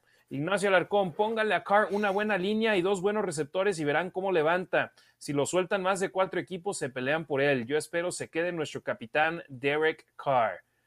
Hace cuatro semanas estábamos con comentarios completamente diferentes de otros usuarios, ¿verdad? De acuerdo. No, pero hace cuatro semanas lo que, lo que más me estaba acordando esta semana es que dijimos que Raiders todavía podía pasar a playoffs y nos insultaban, ¿cómo creen que van a pasar? Ya mejor que pierdan para tener mejor pues posición del draft. Con ese coreback, ¿para qué? sí, sí, sí. Rafael Ram dice... Y nosotros... Perdón, adelante. Nosotros dijimos que como estaban jugando, pues no creíamos que fueran a pasar, pero matemáticamente había posibilidades. Y a, ahí está. y a fin de cuentas, desde, no, no, no, recuerdo obviamente qué programa es, qué número de programa es, pero en la semana 1, en la semana 2, después de que los Raiders le pegaron a Pittsburgh y a Baltimore, lo decíamos, a fin, al final de temporada, estos dos partidos que son claves en la, en la división americana, pues van en la conferencia americana, pues le van a servir a los Raiders. Y ahí está, afortunadamente, gracias a eso y otros resultados, ¿no? De alguna forma, los Raiders tienen el, destino en, sus propias manos. Entonces, es, o sea, es, el conjunto de todo, ¿no? Por eso bien lo dijimos, o bien lo decía Demian y, y, Harry, hay que esperarnos a ver cómo termina la temporada para ver qué decisiones se toman. Y la temporada todavía no acaba, entonces ahorita es muy temprano como para ver qué, que se hace ahorita el equipo está como está, está dando resultados y tiene el destino en sus manos para, para llegar a playoffs, ¿no? Sí, y muchas gracias a los Tejanos de Houston por vencer a los cargadores. Ya simplemente no tenemos que voltear a ver criterios de desempate después de simplemente los dos equipos, porque si ganan los Raiders y ganan los Potros, los Raiders hasta acabarían en el sexto lugar de la conferencia americana. Los Raiders tendrían un triunfo más que los cargadores y ya no hay que pensar en criterios de desempate a favor del conjunto de los Raiders para ver si pueden avanzar. Rafael Ram A dice, ahora sí se notó la mano de Bisacha con los equipos especiales y Bradley, que si bien hizo sus 108 yardas, no fue dominante el ataque terrestre, creo que más bien o bueno, y la mano de Bradley, que si bien Taylor hizo sus 108 yardas, no fue dominante el ataque terrestre de Colts. Repito, bien por los coaches, hasta ellos están mejorando. Primer partido de la temporada donde Jonathan Taylor corre para más de 100 yardas y los Potros de Indianapolis no ganan el partido. Ahora nueve ganados y un perdido para Indianapolis con Jonathan Taylor corriendo el balón más de 100 yardas. Adger Mondragón, lo que hizo Perryman con el guardia derecho de los Colts para sacarse el sombrero, es una bestia y no estaba al 100%. Más bien guardia izquierdo, ¿no? Con Quentin Nelson. Con Q, ajá. Roy dice saludos desde Torreón, Coahuila, México. Saludos a toda la banda de Raiders Laguna, mi estimado Roy, Almaya, a toda la banda allá en Torreón y en Gómez y en Lerdo. Phil Kors, saludos Nación. Harley de Raider Nation Costa Rica, lo que teníamos era una forma de perder, pero ya vamos por buen camino. Ana García del Castillo, claro que no fue ganar por ganar apenas. En menos de un minuto se anotó un touchdown y un gol de campo, aunque el touchdown se anuló. Gerardo Cambiazo, se molestan los coches de sillón, los que les, los que les importa más el hate a car que una victoria. Ignacio Alarcón, señores, este equipo con todas las desgracias posibles y con el comisionado en contra está terminando con récord ganador. Esto es la esencia del fútbol americano. Nunca se rindieron, nunca dejaron de mover las piernas. Iván Ferrera, saludos Ricardo, Harry, Demian, mis mejores deseos para ustedes en este 2022. Récord ganador por fin. Esperemos salgan con todo contra los cargadores. Eh, dice, los audífonos de Ricardo nos darán la victoria. Esperemos que sí. Ya dijimos, de ese lado no va a quedar. Nosotros vamos a hacer nuestra chamba y ya, nada más. Sí, es que la semana pasada bromeando le dije a Ricardo, es que los Raiders no han perdido cuando utilizas los audífonos rosas. Y se los puso. De y ganaron.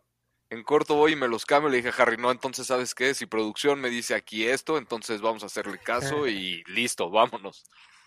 César Lino, saludos Raider Nation, Wrecking Crew, Tijuana, México, Raider Nation, Wrecking Crew, Cubo dice, saludos César, saludos a toda la banda del Wrecking Crew, también acá en Las Vegas, al buen Gabo, a Brenda, al Dougie Doug, a toda la banda de los homies, los quiero ver este fin de semana, hermanos. Rafael Ram dice, hola Harry, Demian y Ricardo. Eh, ¿Dónde quedó aquí? Igual nos pasó con Denver. Esos bandazos del equipo de la gloria al infierno pasan por desconcentración, no por falta de capacidad. Creo van bien. Lo malo es que esos errores nos han costado puntos. Creo lo bueno es que pasa por errores propios y no por aciertos del rival. Afortunadamente, en los últimos tres partidos, esas pérdidas de balón, esos errores le han costado puntos a los Raiders, más no las victorias. Tomás Contreras, saludos. ¿Qué juegos están haciendo la defensa? Me gusta Gus Bradley. ¿Creen que se quede con la llegada del nuevo head coach? Mm, no. no. sé. No creo. Pues es que igual, igual, o sea, volvemos a lo mismo. Vamos a ver cómo terminan los Raiders. Claro. Vamos viendo, sí. Porque, bueno, es que ya me está adelantando mucho, pero a ver, Harry. Yo creo que Mark Davis le va a decir a quien sea que entreviste de head coach este es el coordinador defensivo que mejor ha hecho jugar a la defensa de los Raiders en la última década y que tiene las piezas adecuadas, que conoce al equipo. Quédate con su staff. Tú traes la ofensiva. Sí, sí, sí, también lo pensé. Lo bueno de Bradley es que tú lo acabas de decir. Quédate con tu staff. Viene, tiene años trabajando con el mismo staff. Entonces, pues conoce conocen el sistema y no tienen que andar perdiendo tiempo en ajustes y explicar el sistema a su, a su nuevo staff, ¿no? Y ellos pueden pasar los conocimientos a sus jugadores. Tiene que ser los jugadores que traen, que han estado en ese esquema, le han ayudado muchísimo a los demás. Sí, sí. Y, y este, y entonces tienes que traer a un coach ofensivo, ¿no? Que de todos modos eso es lo que han hecho los Raiders en gran parte la última década. Pues sí. Sí, aparte, pues en, tan poco tiempo, pues no, es como que a lo mejor. Eh, menos Dennis Allen. Menos Dennis Allen. Aparte, le has invertido mucho a la defensiva, ¿no? Tanto en picks, ¿no? Por ejemplo, como en, como en lana, ¿no? De alguna forma. Entonces, si esperemos que el señor Davis nos esté escuchando y, y por favor, que haga lo posible porque sea un coach ofensivo, ¿no? Que deje al momento la defensiva. Ahorita, si se tuviera que tomar la decisión y estuviera en mí, eh, dejaré yo ahorita así la defensiva y me traería un coach ofensivo. No voy a decir nombres, eso lo voy a tener en mi papelito aquí escrito, en secreto, pero, pero sí, yo me igual por ese lado, ¿no? Dejando a Bradley la defensiva, que me encanta cómo ha trabajado y pues todo lo que se le ha invertido. A, mí también me gusta, ¿eh? Me parece difícil que se dé. O sea, si te traes a Harbaugh, ¿tú crees que Harbaugh va a decir, ah, ok, que se quede él? No, Harbaugh va a querer controlar todo. Pero sabes qué, va igual a ser John Gruden 2.0. Exactamente. pero pues si, si, el señor Davis le dice, a ver, Harbaugh, sí, está bien, tú eres Harbaugh, ¿no? Pero pues vienes del colegial, ¿no? ¿Por qué no te agarras y, y, tiene, usas este colchón? Eh, Gus Bradley, el coordinador defensivo, pues ya lleva años en la liga, etcétera, etcétera. Entonces, encárgate tú ahorita, dale tres años a Bradley de alguna forma, vamos a darle, y si no te funciona, pues lo corremos y ya, y hacemos lo que tú quieras, ¿no? ¿Y si Harbaugh se trae a Big Fan You, quien va a estar disponible en una semana? Híjole, no me gustaría, pero... ¿No? No. Ok. Roberto Fernández, no sé ustedes, pero a mí me da mucha confianza ver a Derek Carr en los últimos cuatro minutos del último cuarto. Con el balón en la mano, sé que la mayoría de las veces hace bien las cosas, no es por nada, pero todos los juegos dramáticos los hemos ganado. Adger Mondragón, ¿la defensa disruptiva es mano de Marinelli o de Bradley. Yo lo que digo es que van de la mano, los dos. No nada más es uno u otro, porque puedes voltear a ver y, por ejemplo, jugadores que trajo Gus Bradley le han ayudado de gran manera a Rod Marinelli, pero también Rod Marinelli hace un excelente trabajo con, con esa línea. No necesita de blitzes. Y, es un poco a lo mejor la situación que, que estamos hablando, ¿no? Llegó Gus Bradley y se quedó el coach de línea defensiva. No lo dejaron hacer su chamba porque venía viendo cómo venía haciendo el desarrollo, pues de alguna forma, de Max Crosby. ¿no? Entonces creo que esa fue la, mejor decisión que se pudo tomar en la defensiva, dejando a, al coach de línea defensiva con, a desarrollar este talento que ya traía y, llegando a implementar nada más a lo mejor con los linebackers y con la secundaria, ¿no? Creo que, creo que es algo similar y igual pues, me gustó y creo que les está funcionando. Pero yo creo que se quedó porque ya habían trabajado juntos, porque se conocen y por el sistema, por el sistema de Bradley y el sistema de Marinelli. Marinelli lo hemos platicado aquí y lo, comentamos eh, antes de que iniciara la temporada. Eh, Bradley juega con cuatro frontales y casi no dispara. Hace rato comentamos de, los pocos disparos que tiene. Entonces, sus cuatro frontales son la clave y si no, si no son buenos, si no están siendo disruptivos, se te acaba la defensa. Marinelli el tipo de defensa que le, que, le pedía, que le pedía Paul Gunther era cubrir los huecos y que no te corrieran. El tipo de defensa que le gusta correr a Marinelli en la línea defensiva es ser disruptivo y es penetrar. Entonces hacía un buen match con Gus Bradley. Chocaban las ideas. Sí, chocaban con, con Gunther y aquí, ajá, porque con Gunther, si tú me hubieras dicho, vamos a dejar a Marinelli con base en lo que hizo con, con Gunter, no, pues te digo mejor que se vaya. Pero fue con base en que se conocen y, y, sí su sistema le permite hacer eso. Y la semana pasada hablábamos, perdón, que Arden Key decía que, que Raiders no le dejaba usar cierto tipo de movimientos y ahorita Arden Key ha tenido más capturas que en el resto de, de su carrera. Y lo mismo vemos con Max Crosby, ¿no? Está haciendo todo. Luis Díaz, saludos Harry de parte del Club Raiders Arboledas, saludos a la banda de Raiders Arboledas. Beto Tapia Durazo, Raiders, Roberto Fernández, Harry, Demian o Ricardo, salven algo del otro safety que tomó el equipo, que Lespi, ¿por qué no está jugando?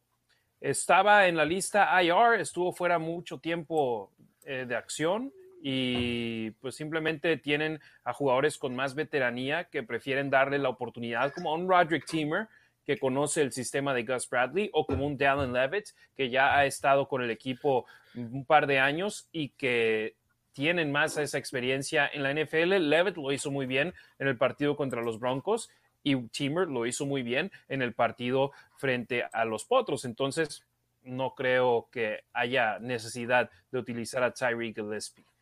Burios, necesitamos pick six. Estaría padre. Ayudaría para poner puntos en el marcador de la defensiva, pero de que necesitamos, necesitamos, no creo. O sea, obligados a que es la única manera de ganar un juego. Raúl Murguía, Divine Diablo es un excelente linebacker, sí, ha hecho un gran papel. Raúl Omar Romero Ruiz, acomódense un abrazote, saludos y bendiciones desde Chihuahua, México. Dead Hands. Saludos, Dead Hands. Pepe San, saludos mi nación, pese a todo y contra todos, récord ganador, no sé hasta dónde van a llegar, pero reponerse de tanto golpe, no cualquiera. Antonio Valdés, saludos desde la Ciudad de México, por fin terminaremos con temporada ganadora, ahora esperemos estar en playoffs con todo el próximo domingo. Javier Muñoz, saludos Nación Raider, excelente programa, gracias. Eh, Burios RNFL, no he visto ese video con Say Jones, ¿qué dice? Eh, ve al canal de YouTube de los Raiders, son como cuatro minutos de él hablando en el campo. Eh, vamos con el siguiente comentario. Son tantos que aquí se están brinque y brinque. Rafael Ram dice: Raiders no tiene estrellas, son un equipo y me encanta que se han crecido ante la adversidad. Lo dijeron al inicio de la temporada. Todos tienen mucho que probar y quiere dejar de ser un cheque al portador a los rivales. Me gusta la dignidad que ha mostrado el equipo y se ve que todos están en el mismo canal. Ojalá y lo coronen con el pase a los playoffs. Carlos Alberto González Herrera, ¿habrá sido el partido con menos castigos en contra de la temporada? Fíjate, buen apunte. Eh, los Raiders en este juego contra los Potros de Indianápolis fueron castigados seis veces para 41 yardas. Y son el equipo, ah, bueno, no sé si hasta, hasta antes de este juego eran el equipo más castigado y en la primera mitad estoy yo en que no tenían castigos hasta el de Leatherwood, pero tú dices que tienen uno, ¿no? El de Foster Moreau. Antes del de Leatherwood. Ok. Sí, creo que faltaban cinco minutos para finalizar la, la, primera mitad cuando fue la salida en falso de Moreau. En estos momentos, en cuanto a castigos, los Raiders son el equipo número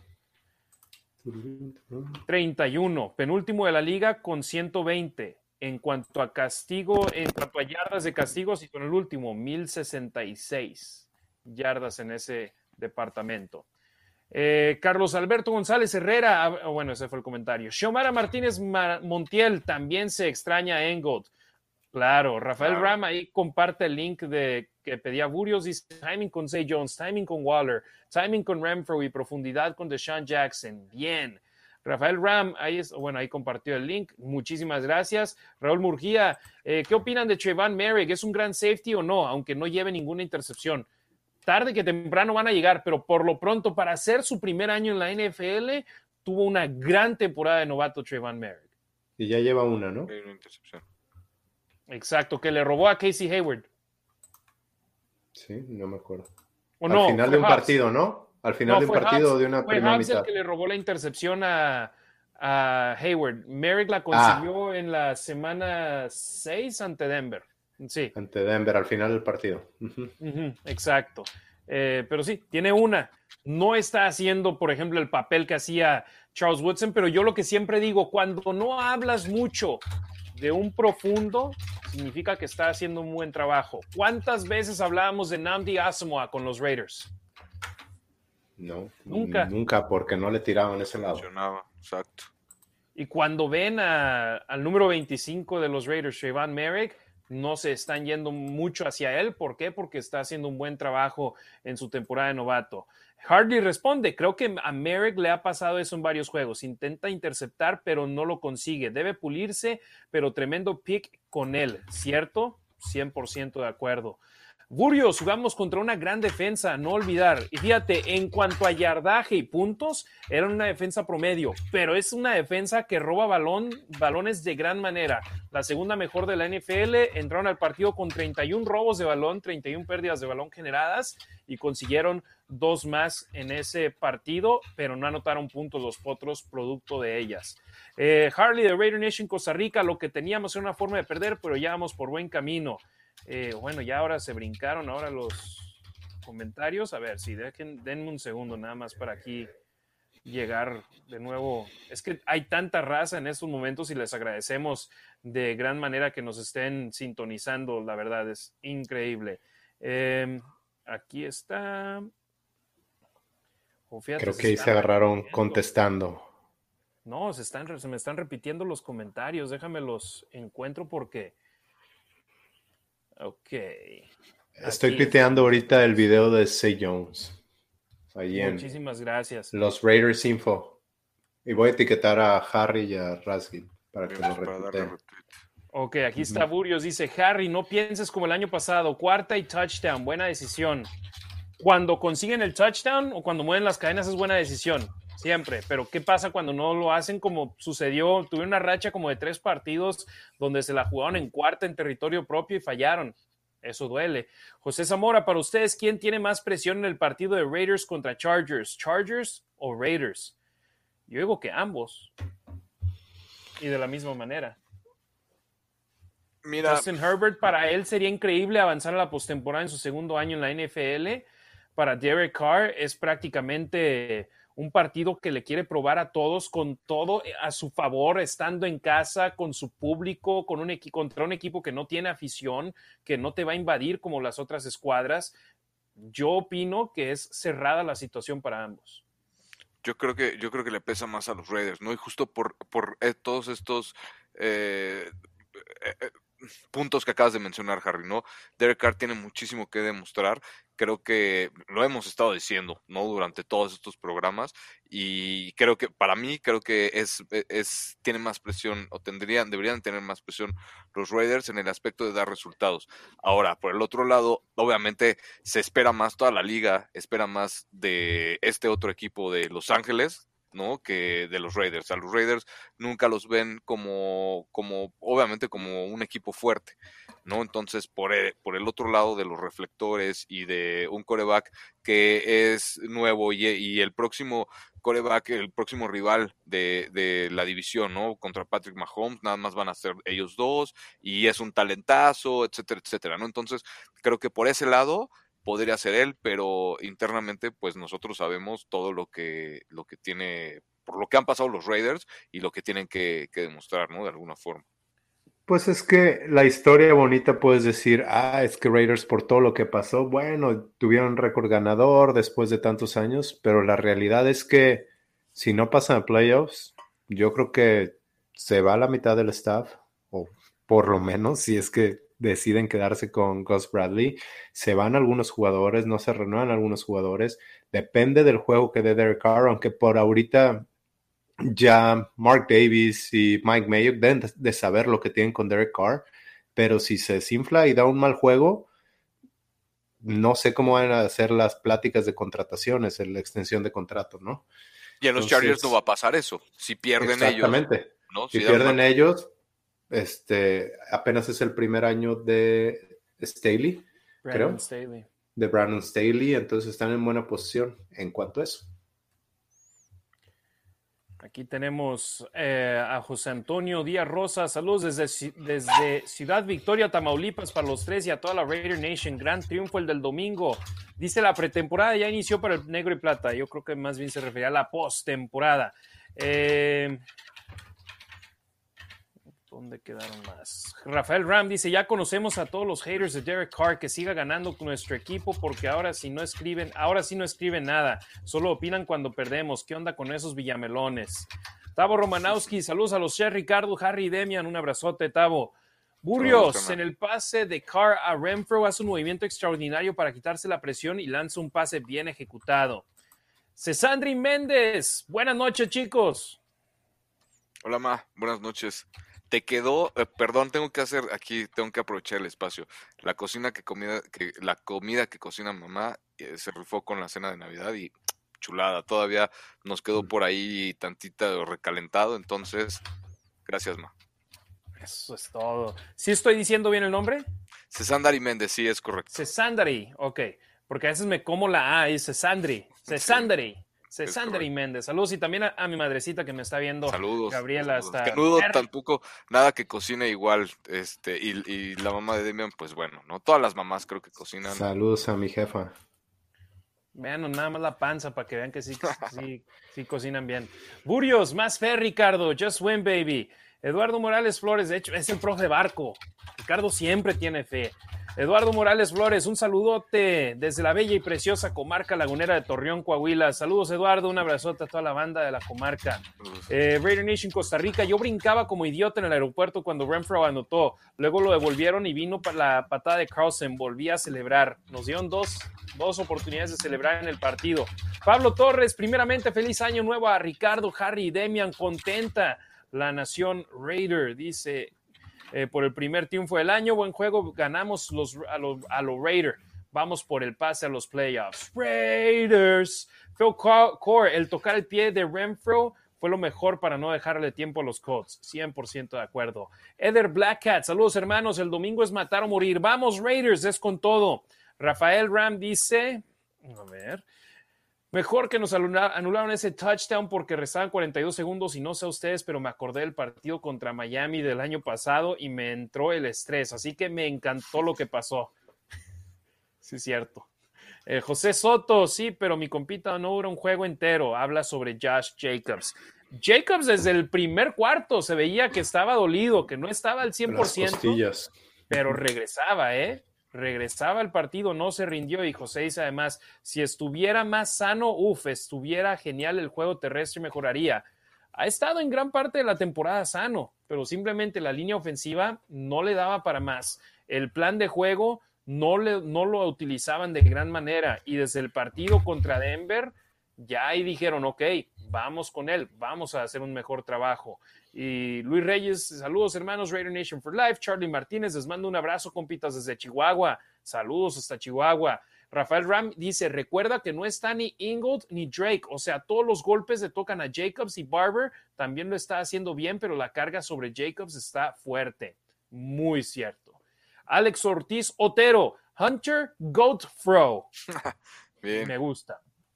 Raider Nation Costa Rica, ¿por qué creen que hablan tan poco de Raiders esta semana, incluso habiéndole ganado a Colts, que pasaron hablando todos esos días?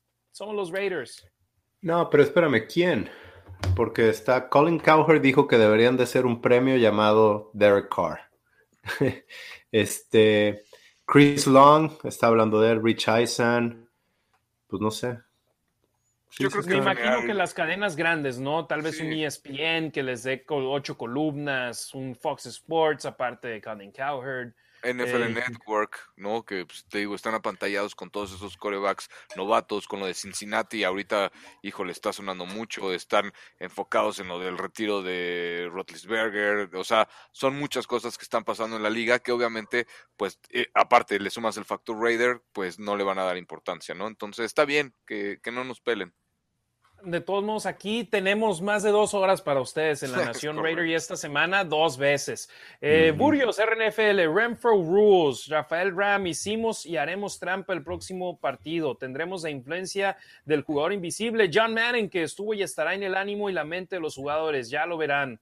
Dave Talks, Renfro MVP, José Soto y Peyton Barber no está al nivel de Jacobs todavía. Ahorita también esperaría que Incognito regresara, que vaya, que se necesitaba en el tackle derecho, pero de él ni sus luces. De hecho es guardia izquierdo, pero Incognito la lesión parece ya lo va a retirar. Dudo que alguien más lo va a firmar en la NFL.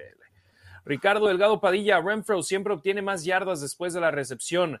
El Lagunas Minor, los Raiders darán la lucha y estoy orgulloso de mi equipo para la victoria. Furios, vamos a ganar, Demian, no lo dudes, vamos a lesionar al quarterback rival. Está, mm. cañón atrapar a, Herbert, pero cuando lo hagan, que le peguen duro, por favor. Eh, saludos, raza, desde San Diego, California, Raider Nation Forever, dice Fer Navarro. Así es, en la vieja casa del rival divisional. Rafael dice, a mi Renfro se me, a mí Renfro se me imagino más, se me imagina más a Steve Largent. Raider Nation Costa Rica, ¿dónde estarán todos los expertos que decían que Raiders era solo Waller? No ven ni un solo partido de los Raiders. José Soto, la neta sí, somos una ofensiva más peligrosa con Darren Waller sano y jugando. Y de Renfro, híjoles, excepcional. ¿Cuántos juegos hubiéramos ganado sin él? Pocos, dice eh, este seguidor en Facebook. Sí, José Soto. Burio, sin, sin piedad, we are back. Raider Nation for life. Efraín Mariano, Gus Bradley, la clave. Lalo Díaz uh, Hesman, banda tarde pero sin cruda. Gracias por estar aquí, Lalo. Carlos Caudillo, en busca del comodín como en 1980 con Plunkett jugando muy parecido. Eh, Burios dice que no menciones a los líderes de la NFC este, este, asco de equipo. Los mencionamos porque les ganamos, nada más. ¿Y de qué forma? A los taqueros. Elaid Lagunas Minor, malosos de corazón. Diego Berteramo, saludos de Monterrey. Edgar Dragón, con la llegada de un nuevo head coach, ¿se irá Bradley? Ya hablamos de eso hace unos minutos. Ben Raider, fue frustrante ver que se aconsejaban las cebras y al final nos anularon la anotación. Se sacó el triunfo que fue lo importante. Raider Nation for Life. Ya mencionamos por qué nosotros creemos que fue la decisión ideal y de hecho fue la decisión correcta también viendo la repetición. Eh, José Soto, es cierto, en este juego me encantaría seguir viendo que metan a Mariota en, jugadas. Mm. Eh, que yo digo que funcionó muy bien. Necesitaremos esas piernas de Mariota y si no mal recuerdo el juego de Mariota con Herbert estuvo cardíaco cuando se lesionó Carr la temporada pasada. Poco lo mencionamos, ¿no? Digo, sí dijimos que entró y que fombleó, pero realmente le estuvieron dando juego del el juego del cual habíamos mencionado aquí muchas veces que ya, que ya fuera parte del partido y no necesariamente que sentaran a Carr, sino que estuvieran dando rotación y hacer cosas distintas. Oye, cinco snaps ofensivos, la mayor cantidad para él esta temporada, tres acarreos, la mayor cantidad para él esta temporada, y el primer pase que ha sido lanzado esta temporada por los Raiders que no ha sido de Derek Carr. Que yo no necesariamente lo hubiera hecho en primer y diez. Creo que esa más bien la guardas para un tercera y una, cuarta y una. Y como Raiders cerró con, con Renfro la semana pasada, ¿no? No, con, Foster Moreau. Ajá, algo así. todos están esperando ataque terrestre. Y Exactamente. y te vas con el aéreo y les pones un touchdown. Sí, eh, creo que igual, me encantaría ver qué es lo que tienen debajo de la manga, ¿no? Por ahí a ver eh, el coordinador ofensivo, Derek Carr, a ver entre todos ellos qué se comunican y qué decisión toman, porque si se sigue presentando la oportunidad para que Mariota entre, que la, defensiva esté en posición para que Mariota entre y de alguna forma pueda extender de otra forma las jugadas o pueda ser una amenaza diferente, ¿no? Pues adelante, ¿no? Lo tomas. Y más en, en, estas situaciones donde ya te estás jugando el todo por el todo. Aquí, y sobre la situación del año pasado, cuando entró Mariota por Carr, que tuvo un buen partido contra Herbert, sí, fue un buen partido, no lo pudo ganar tuvo primera y gol dentro de la 10, no pudo meterse a las diagonales, se conformaron con un gol de campo y perdieron el juego los Raiders. Yo creo simplemente síguelo utilizando así de manera esporádica, pero dale más juego. No quiero que tenga 20 snaps ofensivos, pero tampoco quiero nada más verlo dos veces en el campo. Gerardo Ortiz, somos más que un equipo, somos una familia, negro y plata por siempre. Demian, ¿ibas a mencionar algo? No, nada, después de que termines el, el siguiente comentario. ¿El de Rubens? No, el que sea. Es que no están saliendo todos y se te estaban brincando unos. Yo vi por ahí uno de Alexa, nos acaba de escribir en Twitter. Dice: No salieron mis saludos del principio. Mándele saludos a mi papá que hoy los está viendo.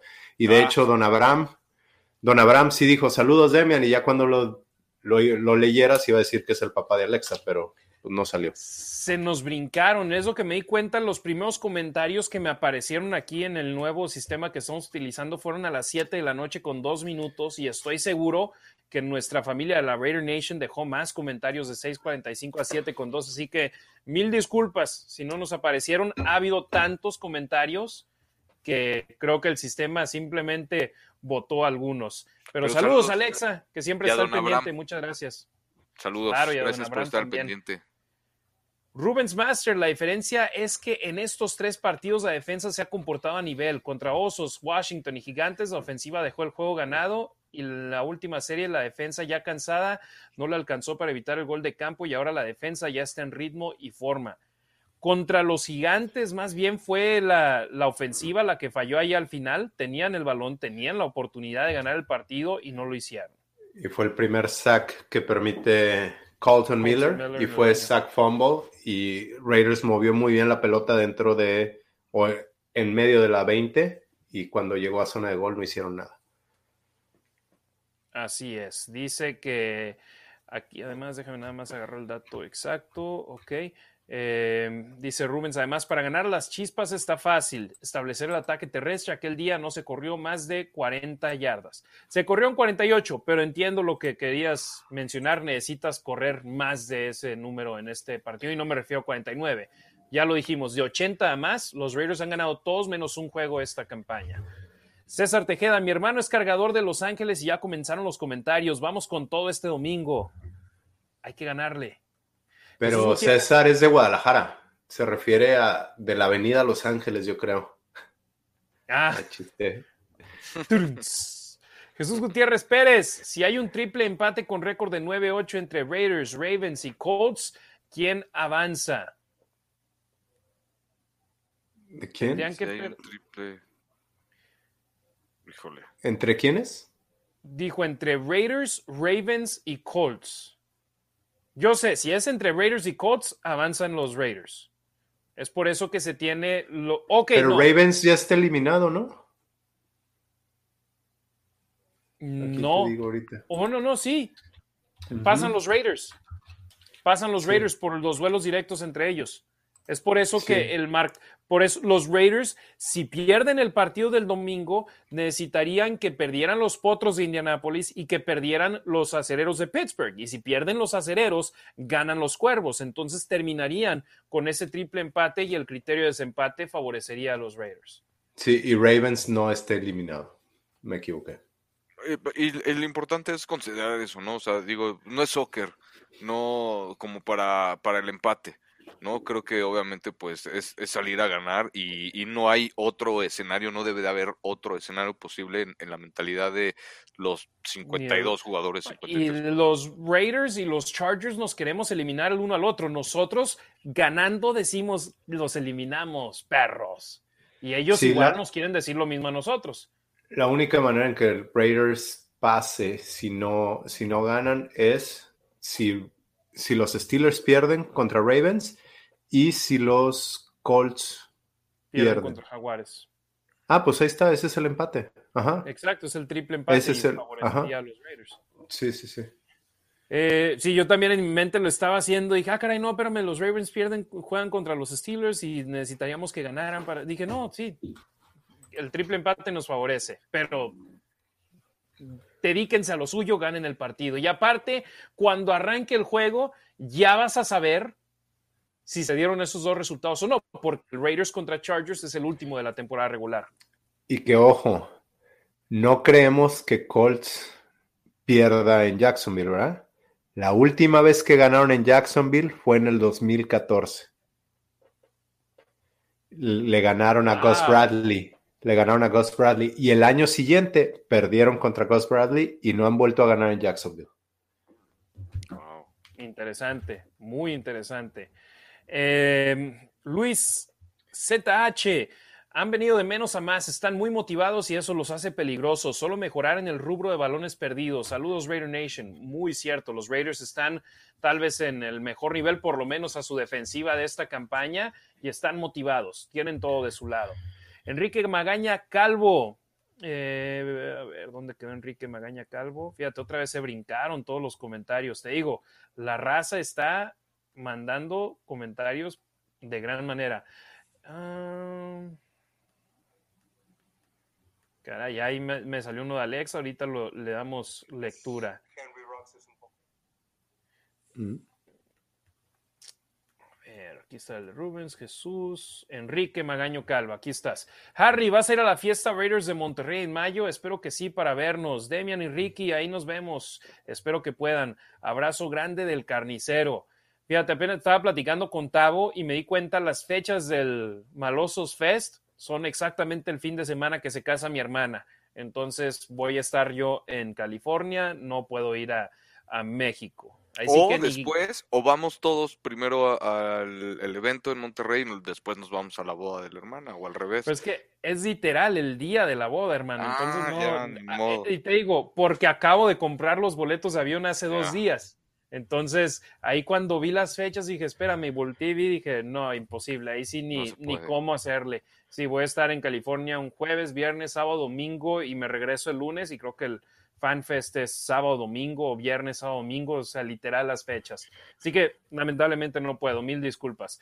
Cristian Contador, un saludo a los tres. Este juego se debe ganar por dos razones, llegar a los playoffs y callar a Bosa por el comentario que hizo Bosa en la semana 4 de Carr. Carr, que lo, que lo use de motivación, ¿eh? No pudo utilizar de motivación lo que los jefes dijeron de él, pero por favor, lo de Bosa lo tiene aquí en la mente. No, y que lo use motivación la línea ofensiva, que le peguen a Bosa todo el partido. Exacto. Israel Muredú, Hernández, creo que es el otro apellido. Feliz año, mis hermanos Raiders contra los Colts. Fue un juego de unión y ganas de demostrar lo que saben hacer y lo hicieron bien. Contra los Necaxa se sabe que se puede. Adelante y a ganar. Me gusta ese, nunca lo había pensado así, los Necaxa, el, el...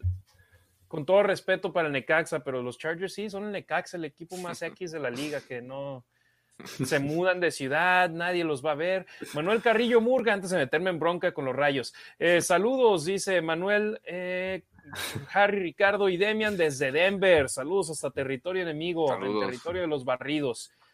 Joe Guilino, saludos Raider Nation Wrecking Crew, Tijuana Raider Nation Wrecking Crew. Eric Eduardo Hernández, sí, cuando alcancemos playoffs sería bueno verlos dos veces a la semana. ¿Nos comprometemos? Si hay playoffs dos, dos veces por semana. Yo jalo. Ahí Demian, creo que Demian es el de. No, sí, nada más que te den permiso. Y acá hablen, acá. vamos a ver, lo platicamos, pero Gabriela Ruiz, saludos desde Perris a toda la nación Raiders. Saludos, madre, saludos ahí a Saludos. papá, a la familia, a todos, a Nani, a Alex, Leo, Amy, a mi hermana, a mi cuñado, a todos. Alexa Lima, Bears, Washington, y, y a Matt, también saludos a Matt, saludos, cuñado. Alexa Lima, eh, Bears, Washington Football Team o Giants, si hubiéramos ganado uno de esos partidos ya estuviéramos calificados, pero no, a los Raiders les encanta hacerla de emoción. ¿A Hasta qué el me final. recuerdas? Me duelen mucho esos juegos. Claro, sí, sí, sí, ya. Es más, esos tres partidos de haberlos ganado los Raiders en estos momentos serían el mejor récord de la conferencia americana. Pero el hubiera no existe y hay que quedarnos con lo que tenemos en estos momentos. Joe Guilino. Pero- Pero, a ver, a lo mejor tú tienes el dato. El récord de Raiders es contra puro equipo con récord ganador, ¿no? O sea, lo- digo, los juegos ganados de Raiders son, son contra puro equipo con récord Se le ganó a ganador. Baltimore, a Pittsburgh, a Miami, a Denver. Denver tiene récord perdedor. Filadelfia Mm, ya tiene récord positivo. Dallas Con- tiene récord positivo. Cleveland ahora tiene récord perdedor, si no me equivoco. Y los Potros. Era, con, era siete ganados al menos. Ajá, hace una semana la nota era con por lo menos siete ganados. Sí, las derrotas este año han sido contra los Chargers, los Bears, los Gigantes, Kansas City dos veces, Cincinnati, récord ganador, Washington. Y la última derrota fue contra Kansas, la segunda derrota frente a Kansas. Mm, Vamos con más. Eh, aquí está otro saludo. Yogi Lino dice: Me dieron saludos, carnal. Gabo, el buen Gabriel Gómez. Saludos, por supuesto, al, al Saludos, Gabo. carnalote Gabo. Eh, Charlie Martínez, a mí me gustaría ver a Carr como, como jugó en la última serie ofensiva y cuando se la jugó en cuarta mostró coraje y no se intimidó contra un cornerback élite. Algo interesante también, ¿eh? ya cuando un quarterback está en, la, en el cuarto cuarto, eso significa que ha visto a la defensa rival por lo menos unos 30, 35 snaps. Ricardo, cuando eso sucede, ya te entienden más las coberturas, ya te entienden más las tendencias de los jugadores, que por supuesto ven los videos, pero no es lo mismo ver los videos que tenerlos en persona a varias yardas de distancia, ¿no? Sí, así es. Siempre es, es importante hacer todo el scout bien, ¿no? Desde fijarse en todos los pequeños detalles que te pueden dar algún tip de, de- tu rival, ¿no? Si eres un receptor y, y- y tienes que analizar contra qué corner te, te- te vas a enfrentar, pues justo ver con qué brazo empieza a checarte, todos esos detalles, ¿no? Que se ven en el video y que a fin de cuentas se tienen que practicar también durante la semana para que se acerque lo más real posible al día de juego y todo eso que practicaste, pues lo puedas implementar, ¿no? Entonces, eh, sí, no, no es lo mismo, pero, pero son profesionales y, y, ven, pasan muchísimo tiempo viendo video. De verdad es que se le dedican muchísimo tiempo al fútbol americano y a ver video porque mucho o todo se ve en el video. Enrique Magaña Calvo, dijo Ricky que los primeros juegos ganados a Steelers y Cuervos nos ayudaron. Pues sí, pero la contra es perder contra Washington y Gigantes, juegos que eran triunfo y esos también nos tienen así ahora. Pero terminar con temporada ganadora nos deja más tranquilos. Go Raiders, Raider Nation Wrecking Crew. Gabriela Ruiz, Harry, saludos de tus sobrinos Alex, Amy y Leo. Saludos a los tres allá que nos están viendo desde Saludos. Perris, California. Eduardo Armendari Simón, ánimo, la esperanza muere al último y sí, perdiendo te apoyamos ahora más que nunca. Estamos contigo. Hashtag Just Win. Saludos, Harry Ruiz, desde Saltillo. Saludos, mi estimado Armendaris. Saludos hasta Coahuila. Braulio Pérez, es la tercera vez en mi vida que veo que los Raiders llegan con chances de playoffs y estoy muy nervioso. Créeme, la- las horas que vamos a poder dormir están canijas porque tenemos mucho en nuestra mente. Saludos. Mon Llanes de Villanueva, saludos. Mándenme saludos. Besos al Rasgit. Un saludo y un beso enorme a mi esposa que ya también, bueno, ahorita no sé si vas a leer el, el otro comentario de ella, Harry, pero si no, ahorita lo leo. ¿Lo Ah, leer? por cierto, Adelante. Sí, gracias que después de que dije lo platicamos, ella también puso lo platicamos y puso el changuito así como que riéndose. Eso quiere decir que sí lo vamos a platicar y también, por cierto, cocina delicioso. Un día les voy a invitar por ahí algo, tengo ahí un poco de lasaña que está, híjole, de lujo y bueno, ya ahí veremos, pero saludos también a mi esposa. Y lo mejor, tiene esos audífonos, Ah, los audífonos, rosas de la buena claro. suerte. Sí, sí, sí, y, se mocha con ellos, entonces, este, pues, saludos. Charlie Martínez, manden un saludo a los tres para poder dormir tranquilo. Charlie, buenas noches, saludos, hermano. Buenas noches, que descanses. Eh, Carlos Caudillo, están jugando con el mismo corazón que los Raiders de Plunkett en el 80, Comodini Super Bowl. Saludos desde la Ciudad de México. Eh, Raider Nation Costa Rica, Matt Bushman firmó con Queens. Sí, ya Bushman lo cortaron, creo que no dio el ancho con los Raiders, con el equipo de práctica, lo utilizaron muy pocas veces, los snaps ofensivos que tuvo no los aprovecharon, así que eh, Matt Bushman ya no es Raider. ¿Pero firmó con quién dijo? Queens, creo que se refiere de eh, los jefes. Ok. Maybe. A ver, aquí. Déjame nada más verifico la última semana, a ver si de dónde salió. Bueno, mientras tú haces eso. Con, Kansas City. Ah, ok. Yo que le decía a Max que, que el jersey que tiene era de Matt Bushman porque le, compré un 84, le quité el apellido de un jugador que hizo algunas cosas este fin de semana. Y entonces me preguntaba, quién es? Y yo le decía, Matt Bushman. Pronto tendremos otro 84. Dile, es el tuyo. Juega duro para que ese se diga, hay reyes en el futuro. Leo Dorantes, ¿quién es el novato revelación de los Raiders hasta ahora? Ah, revelación de que nadie lo veía venir cuando lo eligieron en el draft, porque Merrick todos sabíamos que iba a ser titular desde el día uno. Hubs, esa pretemporada sorprendió a propios extraños y a los propios coaches. Yo diría que Nate Hubs, por lo hecho en el campo. Sí, sí, es. bueno. Y últimamente Diablo, ¿no? Aquí tengo una estadística que dice, espérame, Ah, se me fue. Pero básicamente cuando Diablo está en la cancha, le corren a Raiders 3.2 yardas y cuando Diablo no está en la cancha, le corren 4.5, creo, yardas. Estaba viendo números de PFF que creo que compartió Benny Van Señor y decían los números que contra el ataque terrestre, muy bien Diablo, contra el aéreo es donde batalla. Pues sí, sí, sí, sí. Y, agarrar ritmo a estas alturas de, la temporada, o sea, que de repente siendo novato te avienten ahí de alguna forma a cumplir y que cumplas, ¿no? De acuerdo a lo que se espera, pues obviamente bastante suma, ¿no? Pero esta semana tuvo una o dos buenas jugadas por, por aire, ¿no? ¿No estuvo a punto de interceptar? Sí, un, touchdown en, en la, lo salvó en la segunda y gol desde la 1.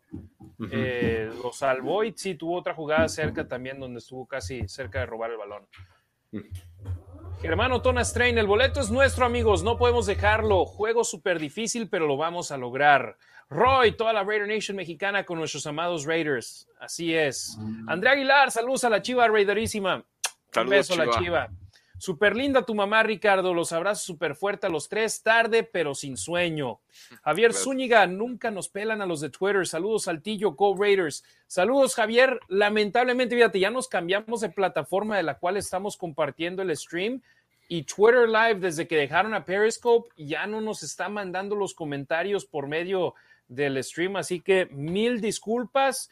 Eh, si quieren dejar como una respuesta al tweet original de la Nación Raider un comentario, los podemos leer. Ahí ya estoy leyendo que, Alexa le estaba comentando a, a, Demian sobre que nos brincamos su comentario, pero si nos quieren mandar otro comentario, aquí los leemos. Javier, lamentablemente la tecnología ahí queda fuera de nuestras manos.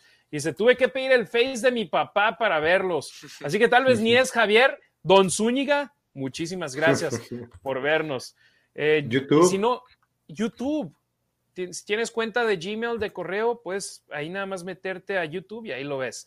Eh, Yogi Lino, saludos al Yogi y Evelyn Raider Nation Wrecking Crew Tijuana. Eh, Raider Nation Costa Rica, el buen Harley dice sobre quién no habla de los Raiders, ESPN, NFL Network, etcétera. Esteban Matamoros, Edwards sin ritmo. Lamentablemente cierto, también hay que recordar, se perdió un juego de que entró a la lista COVID el día del partido, y estamos hablando del partido contra los Broncos de Denver. No regresó al roster de los Raiders hasta el jueves, Eso significa que no, hubo, no formó parte de entrenamientos hasta el, hasta el viernes, entonces ahí la razón por la que no está en ritmo de la manera que lo quisiéramos. Rafael Casadero, ¿hasta dónde creen que lleguemos si pasamos a playoffs? Saludos. Un juego a la vez. Un juego a la vez. Ah, contesta. Yo creo que llegan a hacernos felices. Eh, Jesús Contreras, saludos dos, saludos dos de Tototlán, Jalisco, Arvin, California, saludos. Anabel Lara, saludos mis hermanos desde la Raider Nation Wrecking Crew, CUU y los meros meros, un abrazo grande. Por supuesto, Anabel, un abrazote. Siempre ahí portando sus colores de los Raiders, ahí la veo en Facebook. Eh, Edgar Cavazos Garza, feliz año Raider Nation, vamos por los playoffs. Tal vez no es tiempo, pero hay dos noticias en la liga donde suena Jim Harbaugh, suena fuerte para head coach, y la otra, eh, que Colin Caper desde hace años, Mark Davis lo quiere en Raiders. Colin Kaepernick. Me imagino. ¿Qué tan cierto pudiera ser estas noticias? Porque ambos ya estuvieron juntos en 49ers. Saludos. ¿Cuántos años tiene Colin Kaepernick sin jugar? Pues Varios. Tres mínimo, ¿no? Uf, más, yo creo. ¿Y por qué te vas a traer el circo a Las Vegas? El próximo año cumple 30, tiene 34 ahorita, cumple 35 el próximo año y el último año que jugó fue en el 2016. 17, 18, 19, 20, 21, cinco años consecutivos sin formar parte de la NFL como porque justo estábamos hablando de lo complicado que fue Perryman, digo, por COVID, pero o Carson Wentz en no poder eh, tener la conexión con sus receptores, como andaba fallido, te vas a traer a alguien que tiene cinco años sin jugar y él ya se dedica a otra cosa. Vean su, su serie en Netflix. Está muy chillón. Y está haciendo su billete así. Pues, hay que, si puedas sacar billete, hazlo. Phil Core, saludos a la Raider Nation que nos reunimos en el McCarthy's Roma para disfrutar al equipo. Saludos a toda la banda que se junta allá en la Ciudad de México. Mario Ruiz, me gustaría que le dieran más workload a Richard. Siempre ha sido un corredor explosivo. Es el de terceras oportunidades, ¿no? Y, es muy bueno, es excelente en tercera oportunidad. Tuvo dos o tres bloqueos muy buenos. Me, dio gusto que. ¿eh? También Jacobs tuvo buenos bloqueos. Sí, aguantando ahí el disparo, ¿no? Los disparos. Y igual Richard pues conoce el sistema, ¿no? Y, para ser eh, undrafted free agent, pues, la verdad es que ha, estado constantemente en los Raiders y, ha cumplido. Aunque digo esto, yo no creo por su físico que aguante tanto los golpes si lo metes a jugar de una manera más continua. Esa es mi opinión personal. Puede ser. Si te dedicas a él mucho de tenerlo, por decir, un 30% de los snaps. Sí, claro. Puede ser. Me gustó que le dieran la bola en una tercera oportunidad. Eh, por lo general, cuando él entra, está bloqueando y luego ya sale el escape, pero esta vez la jugada era carrera con, con él y, y no lo esperaban y obtuvo bastantes yardas, ¿no? Así es, sí, el, fue, fue pase, ¿no? El pasecito que le llegó prácticamente al marcador de la primera oportunidad, después salió corriendo o fue acarreo. Tuvo un acarreo para cuatro yardas. Pero creo que la del primero y diez sí fue un. Se escabulló ahí en un pasecito que alcanzó a sacar Carr.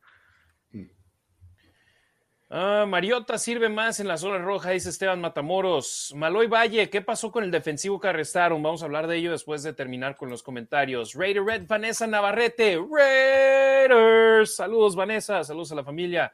Mario Morrison, buenas noches, Harry, Ricardo y Demian. Vamos a los playoffs. Les manda saludos mi hijo Tony. Raiders, Raiders, por supuesto. Saludos, Mario, saludos, Tony. Gracias por el saludo, Tony.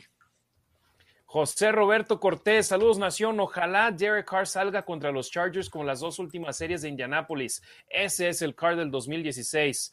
Alejandro Hernández, feliz año hermanos, mis mejores deseos, un fuerte abrazo desde Chihuahua, Raider Nation Wrecking Crew, CUU.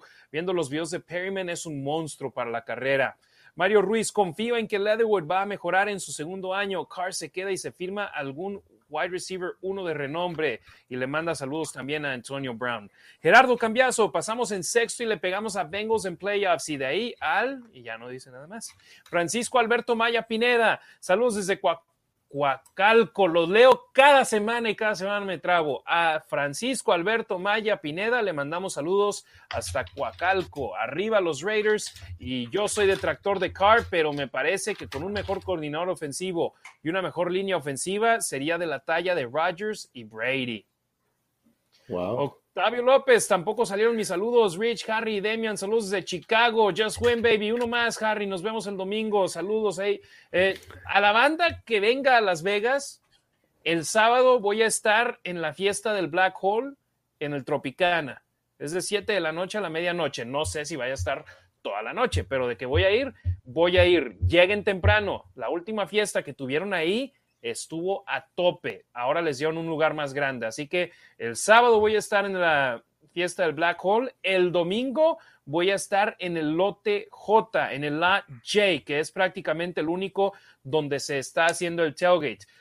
Busquen al único cuate con traje, seguramente soy yo. Eh, así que Octavio, gracias, saludos hermano y por supuesto saludos a la familia también. Octavio, checa tu Twitter, por favor, te estoy escribiendo mensaje directo. Charlie Martínez, hay que ganarle a esos perros, ya lo dijo Harry, jaja, sí, yo odio a los cargadores de Los Ángeles con pasión. Eduardo Armendari Simón, ánimo, la esperanza muere al último y si perdiendo te apoyamos, ahora más que nunca estamos contigo. Saludos, Harry de Saltillo. Eh, a ver, otra vez, fíjate, y ahora se están repitiendo aquí otra vez los comentarios. Vamos, ahí está Raider Vanessa, Francisco, Octavio, Alf González, saludos Ricardo, Harry y Demian, siempre con la fe en los de negro y plata que obtendrán esta victoria. Go Raiders, saludos desde Chihuahua. Rodrigo Peters, saludos a todos desde Guatemala, Raider Nation for Life. Saludos a toda la banda chapina, saludos a todos hasta Guatemala. Ben Raider, Harry, Rick, Demian, saludos de Ciudad Juárez, Chihuahua. Derek Carr y compañía ya ha callado muchas bocas que durante toda la temporada tiraban tanta tierra y querían hacer sentir perdedores a, los, a la Raider Nation. Vamos a ganar y decirles, ¿Dónde están perros? No los oigo ladrar. Esperemos ese es el caso, Ben Raider. Te pregunto, Demian, ahorita estamos nada más tú y yo y los peluches de, de Ricardo. Pierden los Raiders el domingo. Esta temporada 2021, ¿la consideras éxito, fracaso, algún lugar en medio? ¿Hay, ¿Puedes tener un lugar en medio o nada más una de esas do, dos opciones? Pues hay que hacerlo con la cabeza fría, ¿no? Uno depende de cómo pierdan. Y si pierden de una manera decente, yo creo que se debe de considerar como éxito. Muchísimos expertos los tenían con nueve ganados, siete, no, ocho. los tenían con. Nosotros como diez. los tenían con seis, siete a lo mucho. Y están con récord ganador. Vegas, Vegas los tenían seis, ¿no? Por ahí. Vegas sí, los tenían seis. O creo que el over era seis y medio, siete. Ajá. Entonces, si tienes, ya se conectó mamá, saludos mamá. Este, si tienes pues un récord de nueve ganados o casi diez, podría, se, se debe considerar como éxito después de todo lo que ha sucedido. Se escucha conformista, pero yo, récord ganador, estoy contento. Quiero estar Sí. más contento. No, claro, y después a- hay gente, Alexa nos decía la semana pasada que, su- que el primer juego que vio fue el Super Bowl. Entonces ella ha visto una temporada ganadora. Si Y hay el gente- primer juego que vio de los Raiders fue el Super Bowl, nunca ha visto ganar a los Raiders en los playoffs. Exactamente. Y hay gente que muchísimos de los que nos ven, nos escuchan, por ahí alguien, bueno, ponemos que ganaron y no están contentos. Y no digo que tengan que estar felices, pero les cuesta trabajo. Carajo, tienes 20 años sin verlos ganar, disfruta. El problema ya es tuyo. A uno le contesté, oh, que la, pues te voy a dejar de seguir porristas. Y a ti también te dijo porrista el otro día. Favor que me haces. ¿Y sabes por qué me dejó de haciendo seguir? un baile, ¿eh? no estoy haciendo así. ¿Y estoy- sabes por qué me dejó de seguir? Porque la semana anterior me estaba diciendo cosas y se las contesté y ya no tuvo réplica. Pero bueno, ese ya es otro tema. Yo considero Sí, como triunfo. los perros. Eh, saludos, saludos, aunque nos tiren así, digan que somos porristas. Una cosa es ser como, ¿cómo se llama el cuate de ESPN en México, Ricardo, que le iba al Cruz, al Cruz Azul y le empezó a ir a la América? Álvaro, no, no es, no, o sea, por favor, Álvaro Martín, no, él es leyenda. Eh, ay Dios, se me fue el nombre, pero que él nada más tira y tira y tira y tira y tira. Lo único que hace es llevarla contra todos. El cielo es azul, no, es morado. El agua moja, no, no me moja a mí porque traigo...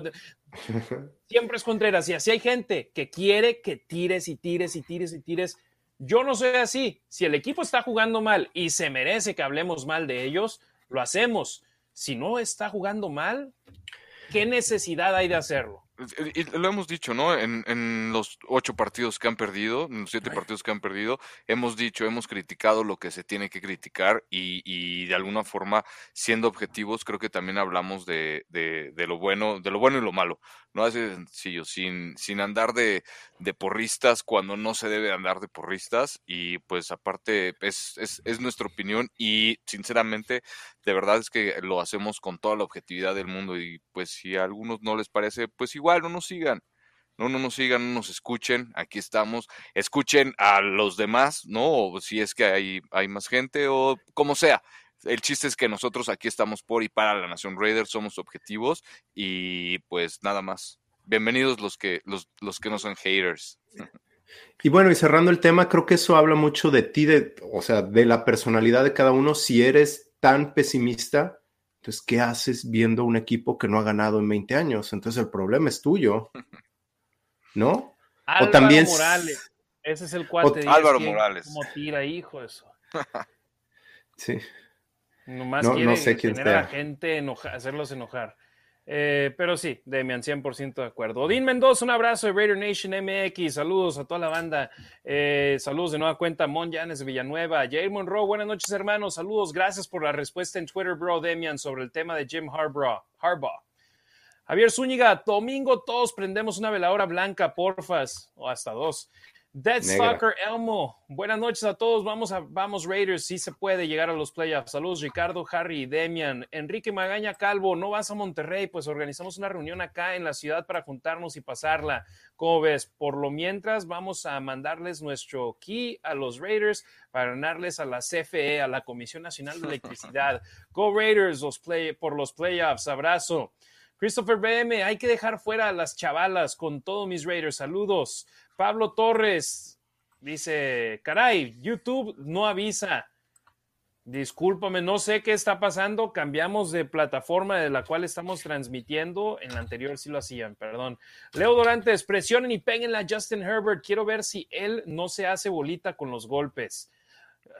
Péguenle duro, por favor, Ngakwe, por favor, Max y compañía. Luisa, o fíjate, Phylan, quiero a Darius Phylan con una captura contra su ex equipo. Luis Ávila, hola Harry, Demian y Ricardo, buenas noches. Feliz por la victoria ante Colts y ansioso de ver a los Raiders ganar el domingo ante Chargers. Por cierto, corre riesgo el lugar de Hubs por su arresto.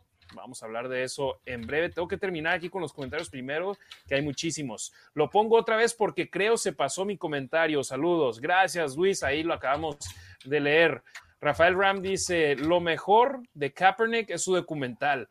Roy, toda la banda lagunera invitada al vértigo este domingo, júntense ahí, el dueño es Raider, así que apoyar negocios de hermanos y hermanas de la Raider Nation. Christopher BM hasta el Super Bowl con todo Raiders. Isel Spirit Jacobo, hola desde Esperia, California, saludos a toda la banda californiana. Alexa Lima, lo bueno que hoy se iba a terminar temprano, no es queja. Ya sé. Eh, Alejandro Quintero, no sé si no lo he escuchado bien, pero el grito de Raiders que se hace en el estadio Legend está medio seco, ¿no? Como, con, como que el grito lo hace sin ganas. Hay mucha afición nueva, hay mucha afición que está aprendiendo y esperemos aprendan cómo se hace nuestro grito de Raiders.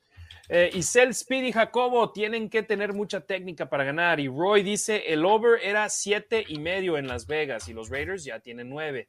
Miguel de León, muchas bendiciones y lo mejor para este 2022 para los tres. Saludos desde Monterrey. Héctor Enrique Reynoso Rodríguez, ¿qué se necesita para entrar a la fiesta Black Hole en el Tropicana? Solo el costo. Viajo desde Guadalajara al juego el domingo. Saludos desde Guadalajara. Go Raiders.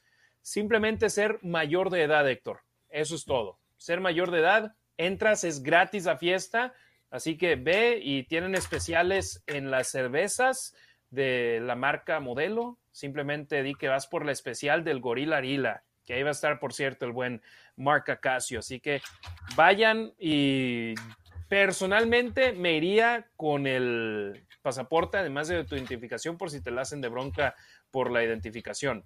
Eh, Lourdes Hopkins, saludos Ricardo, Harry y Demian. Salud, mamá. Saludos. Saludos, señora. Buenas noches. Ahora sí me detuve, Demian. Ya me acordé. Saludos, señora. Roy, a partir del 9-7 ya todo lo que escurre es miel. Yo así pienso, ¿eh? quiero que sean 10-7 y playoffs, pero 9 y 7 estoy contento. Xiomara Martínez Montiel, espero que la próxima temporada el presupuesto y la frontera terrestre por el COVID nos permita ir a un juego y ahí estaré al que ande, allá estaré buscando al que ande de traje. Saludos desde Ensenada, Baja California. Saludos, Xiomara, un abrazote a la familia. Y Luis Reyes dice, Álvaro Morales, odioso el tipo, sí, y eso es lo que mucha gente quiere que seamos y no somos así. No. Si no les gusta que no seamos así, sigan a Álvaro Morales. deja, deja de eso, Harry. Pues no tenemos por qué ser así, ¿no? Porque pues el equipo, o sea, está funcionando.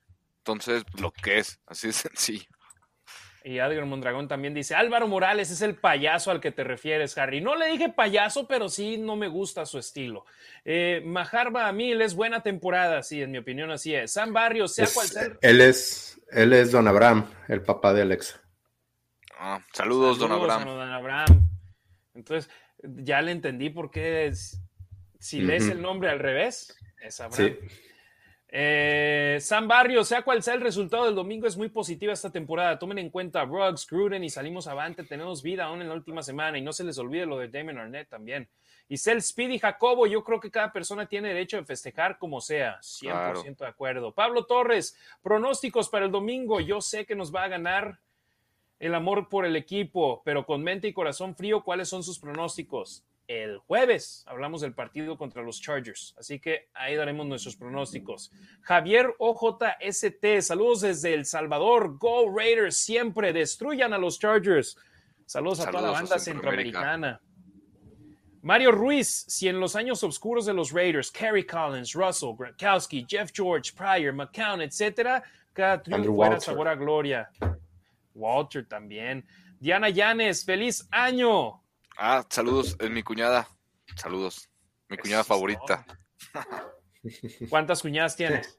No, es la única, es la única. La única, Por eso es la favorita. tu favorita, sin duda, ahí no queda duda. José de Jesús, saludos. Saludos, Diana. José de Jesús Los, ¿cuál es la historia de esos audífonos, Ricardo? Saludos desde León, Guanajuato, presente. Hashtag Raider Nation for Life. ¿La cuentas tú? Pues, pues de volada, eh, la verdad es que haciendo este programa de La Nación Raider no tenía unos audífonos, mi esposa me prestó los suyos y descubrimos, Harry fue el que dijo que a partir de que me los ponía los Raiders no perdían y pues nada, aquí estamos secuestrándoselos a, mi esposa y, pues aquí. Que Ricardo usa diferentes audífonos cada semana, ¿verdad? O sea, no usa los mismos, pero la semana pasada de broma le dije, los audífonos rosas, los Raiders no han perdido cuando te los has puesto. Se lo dije de broma. Y fue y se los puso y ganaron. Así que. Dos minutos antes de que empezáramos a transmitir fue el comentario y vámonos.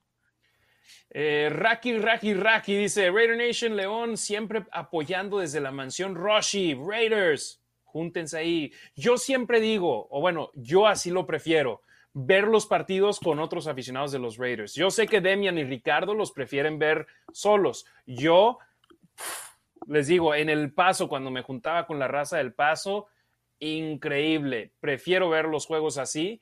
Y acá en Las Vegas también, lamentablemente, los bares a los que fui al principio no me gustaron y dejé de verlos con otros aficionados acá en Las Vegas, pero si encuentras al grupo correcto de gente con los cuales verlos, lo disfrutas y haces amigos que se convierten en familia. Ricardo Ramírez, saludos a toda la Raider Nation, vamos por los Chargers y cuatro más. Fermín Lira, saludos cordiales, Ricardo, Harry y Demian, feliz año. Muchísimas gracias. Mario Grimaldo, ver temporadas ganadoras es como ver campeonatos, sobre todo si somos de los 90. Saludos para Demian. Mario Grimaldo, saludos. para los tres, jaja. Ah, ahí cambió. Gracias, Mario. y nosotros, Giselle Spiri Jacobo, yo fui a mi primer juego en persona el día noviembre 14 para mi cumpleaños y estuvo la nación bien prendida. Este año, sí, el 14 de noviembre jugamos contra los Chiefs. Fue el Sunday night. Es que sí, estando ahí es un ambiente completamente diferente al que ves en televisión. ¿Sí o no, Demian? Sí, definitivamente. ¿Tú qué has estado acá? Eh, Enrique Magaña Calvo, Harry, hermanos, espero que el próximo programa están hablando de los Raiders en playoffs. Les mando un abrazo a los tres y vamos por eso, esos electricistas. Just when, casi, me, casi lo leo porque sí lo quiero leer. Eh, just when, baby, griten Raiders. Nunca he escuchado a Demian Enrique gritar. Que griten. Raiders. Raiders. A ver, se te cortó, Demian, dale. No, ya. Sí, no. Eh, Magaña Calvo, el jueves tenemos programa de la previa contra los Chargers. Charlie Martínez, eh, dile perro Harry a ese compa, jaja, el odioso quiere que haya odio entre nosotros, pero no lo va a lograr, no sabe lo que se siente ser negro y plata forever.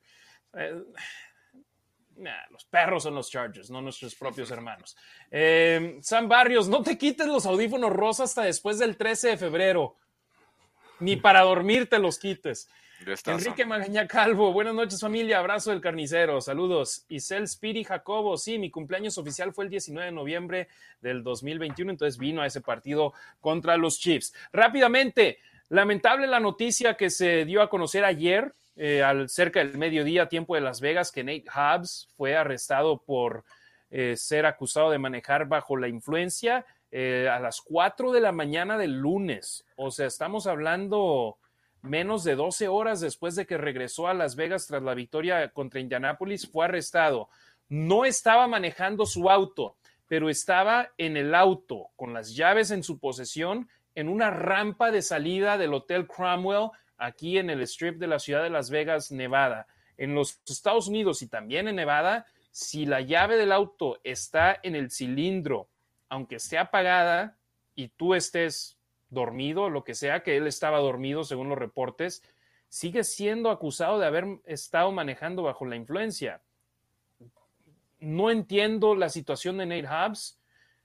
Tras lo que sucedió hace dos meses con Henry Ruggs III, ponerte en esa situación, sobre todo a menos de una semana del partido más importante de tu temporada de novato, ¿cómo te pones en riesgo de esa manera? No entiendo. No, yo es, yo creo que es parte de, obviamente errores de, de, novatez y igual insisto, ¿no? La falta de, un head coach con, con carácter fuerte, ¿no? Como lo era Gruden, que de alguna forma podría hacer algo, ¿no? Para, para mantenerlos enfocados. No estoy, híjole, bueno, es que Bisacha pues no es su chamba, ¿no? Y Gruden de alguna forma, pues para eso estaba. Creo, no estoy diciendo que sea culpa de Gruden, pero lo que estoy diciendo es que sí influye que los Raiders no tengan un head coach con, con carácter, ¿no? Entonces, pues estos errores de estos chavos que cada vez parecen más desubicados, que tienen todo el futuro en sus manos y que, que cometen este tipo de errores, igual no, no, tampoco lo entiendo. Yo no creo que le, haga falta carácter a Bisacha pero entiendo, entiendo tu punto, Ricardo.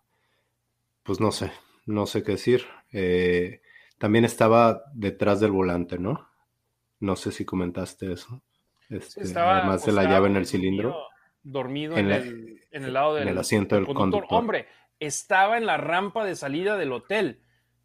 Si se hubiese, todavía mal que se haya subido al carro, pero por ejemplo, si hubiese estado tomado y simplemente se sube a su carro y se duerme en su carro sin salirse del lugar en el que estaba estacionado,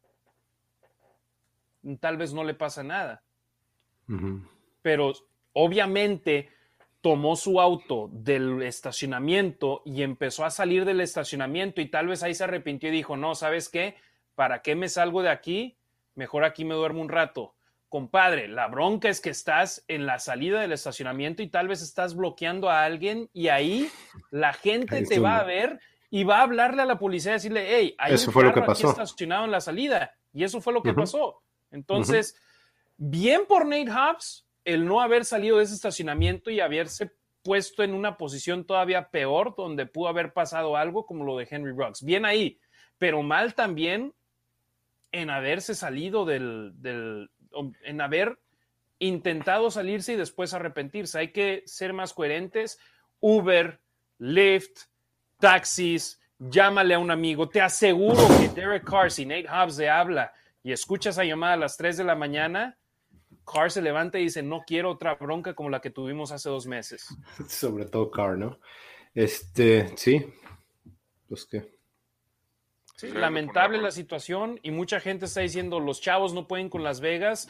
Yo les digo, como alguien que ha vivido aquí en Las Vegas cerca de cinco años, los locales al strip, vamos cuando viene visita de gente que te cae bien. Hay cada fin de semana, te aseguro, viene gente que conoces y que dices, ah, pues pásensela chido. Órale, divertido, qué bueno que están.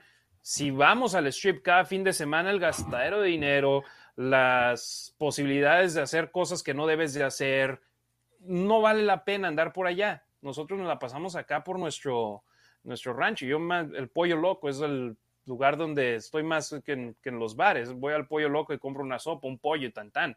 Hasta ahí, o al in and out. Y es todo lo que necesito. O al trabajo, a la estación de radio, hasta ahí. Los chavos tienen que aprender.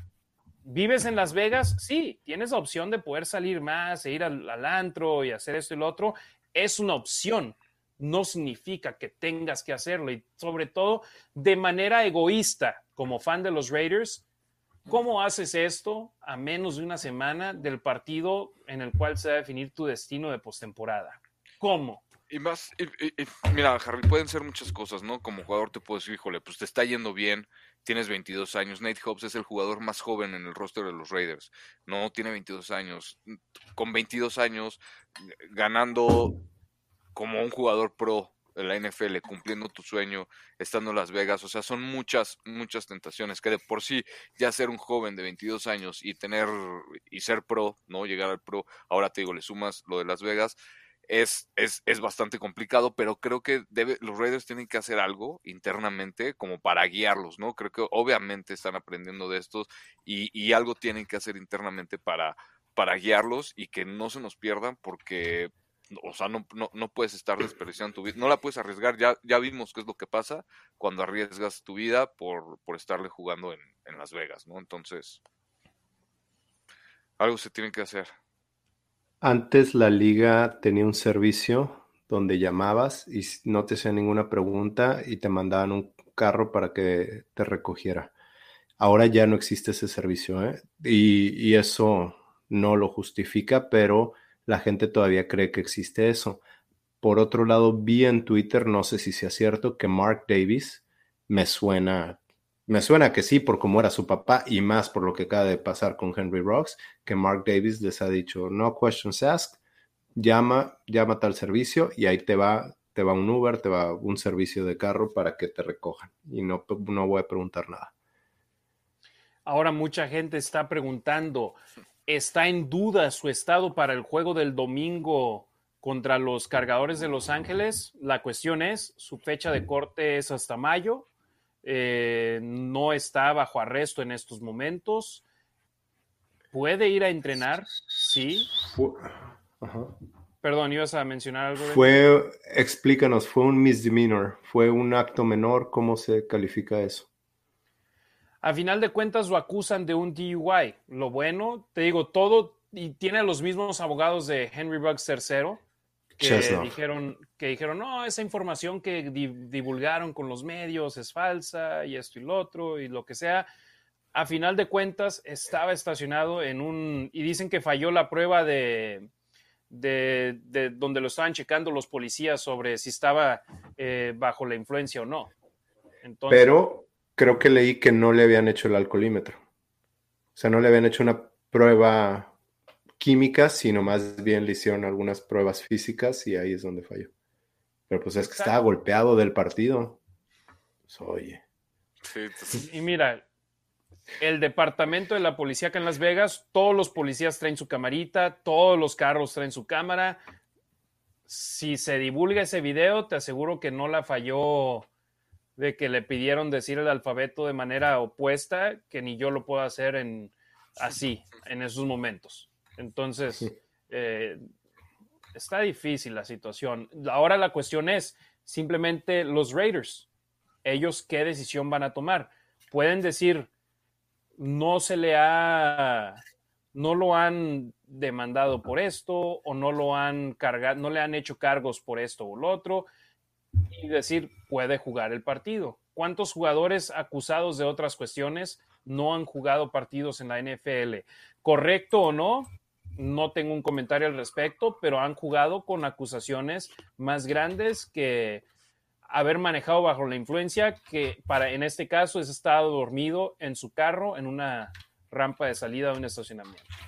Sí, cosas muchísimo peores, ¿no? Que de alguna forma la liga o se deja pasar o, permite o, no o permite que no afecte eso, ¿no? Para el negocio, porque a fin de cuentas pues, es un negocio y pues, nada más, ¿no? Esperemos que, híjole, de verdad que, que, aprendan y, lo que sea, la decisión que tomen los Raiders seguro va a ser criticada por todo el mundo.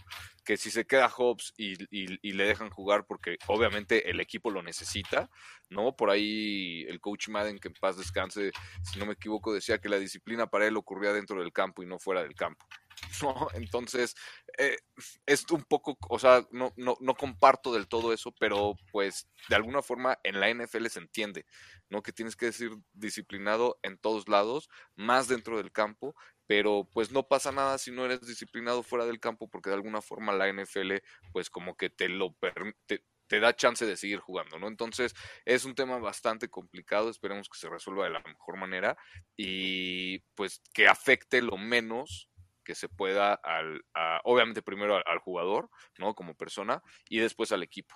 Entonces, a ver, a ver cómo, cómo concluye, pero pues, pues sí, bastante fuerte. Demian, definitivamente esta no es una distracción que quieres de cara al último partido de la temporada, sobre todo un equipo como los Raiders, donde definen si avanzan a los playoffs o no y sobre todo un equipo que pasó por lo que pasó hace dos meses con Henry Rocks tercero. Estoy de acuerdo y más por eso, y no lo quiero minimizar, pero al final de cuentas, este, si lo dijimos con Rocks, que cometió una serie de errores, bueno, Hobbs cometió un error muy grande por, por la experiencia de Rocks, no haber aprendido de eso.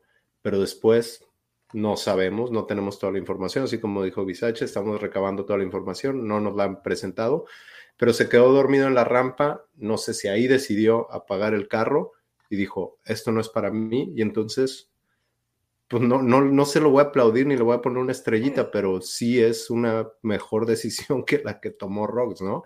Andar con una pistola cargada y andar a 160 millas por hora, de alguna manera creo que no es tan grande y creo que no es tan grave. Al final de cuentas, pues es un misdemeanor y, y no veo por qué no vaya a jugar. De manera coloquial lo digo, la regó, pero no la regó tan gacho como el otro.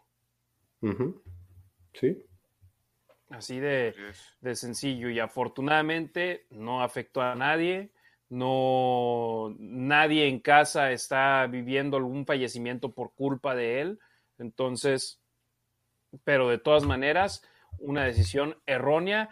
Es un jugador de la NFL, si bien no es multimillonario como muchos, te aseguro que tiene suficiente dinero en su cuenta para agarrar un cuarto en el Cromwell o en el Flamingo que está a un lado del Cromwell e irse a dormir ahí, despertarse a las 8 o 9 de la mañana e irse a su casa después de eso.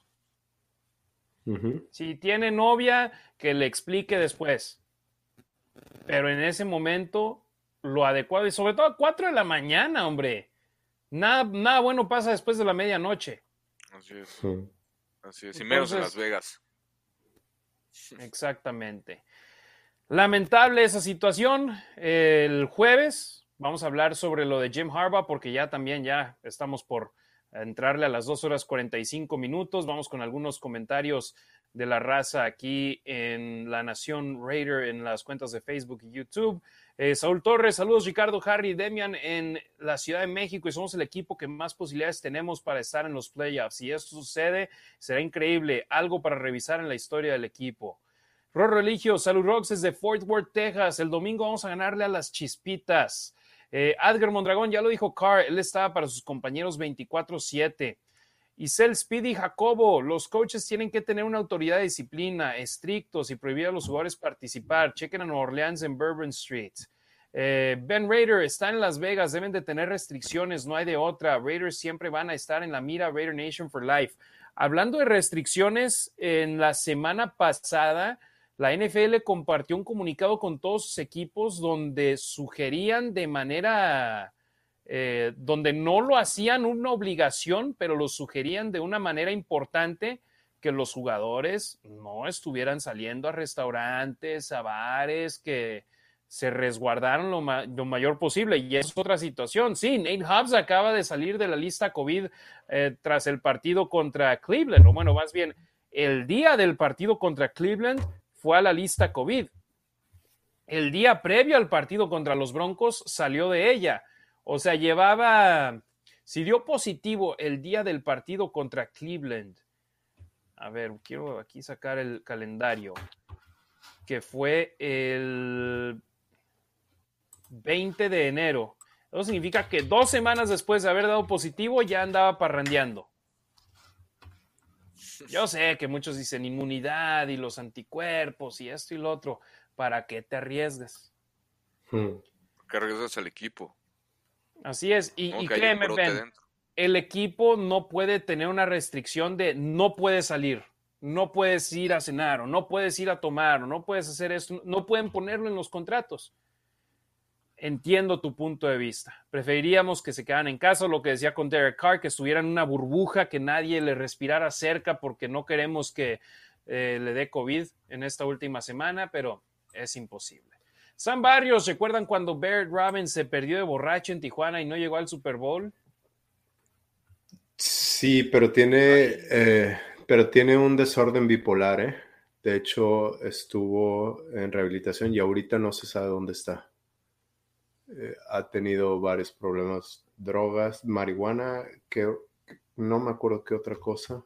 Y abusos, este, de sustancias, ¿no?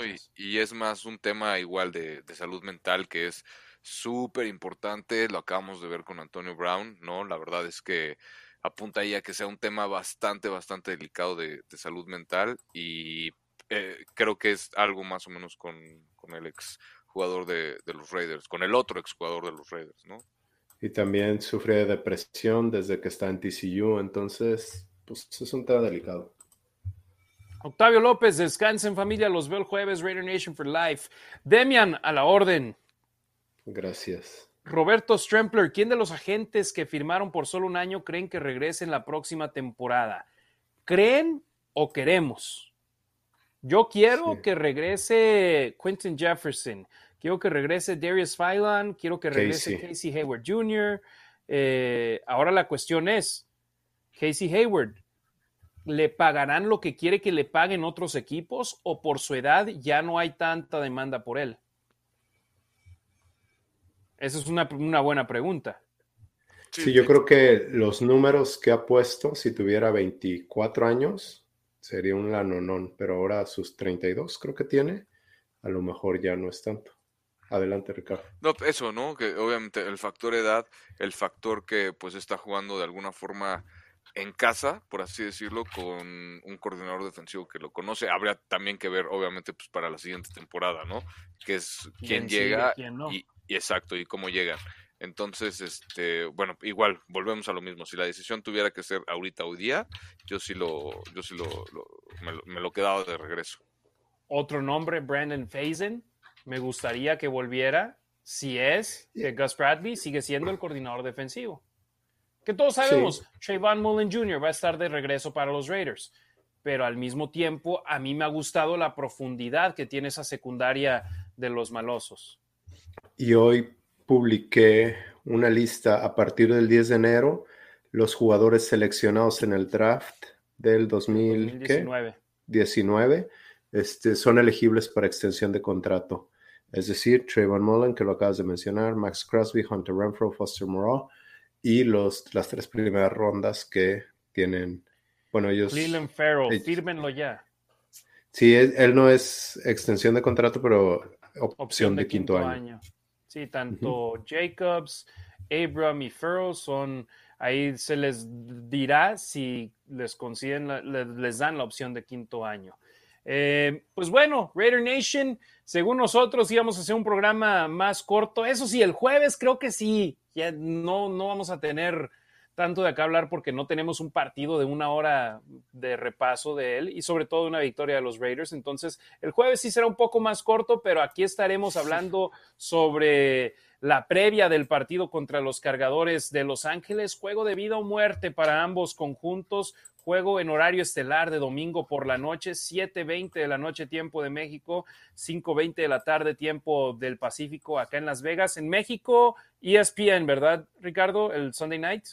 Así es, así es en Estados Unidos en NBC, así que todo el mundo va a poder ver el partido y si lo quieren escuchar en español, deportesvegas.com, ahí les tenemos la transmisión en español del juego. Ricardo Villanueva, ¿algún mensaje final para cerrar el programa? Nada, Harry, ya vamos, nos vemos el, el, jueves. Buenas noches, muchísimas gracias por la respuesta que tuvimos. De verdad, muchas, muchas gracias. Y pues nada, aquí estamos. Ricardo, Demian Reyes, gracias hermano. Buenas noches, síganme en los Raiders Info en Twitter. Muchísimas gracias a toda la gente que estuvo aquí. Nos vemos el jueves. Por supuesto, esta semana, semana especial Raider Nation. Los malosos están en la búsqueda por un lugar en la postemporada. Así que vamos, Raider Nation, si se puede. Y gracias a todos por su apoyo. Estuvimos prácticamente las dos horas con 50 minutos con más de 100 personas viéndonos en vivo entre las cuentas de Facebook, YouTube y Twitter de arroba la nación Raider. Más tarde esta noche, en aproximadamente una hora y media, ya va a estar disponible el audio en Spotify, Apple Podcast y demás plataformas. Por si no, no nos escucharon las tres horas completas, pueden escucharlo desde el principio un poco más adelante. Gracias, Raider Nation. Nos escuchamos y nos hablamos el jueves aquí en las redes sociales de arroba la nación Raider a nombre de Demian Reyes y Ricardo Villanueva. Soy Harry Ruiz. Gracias por habernos sintonizado. Somos la nación Raider. Venga Raiders.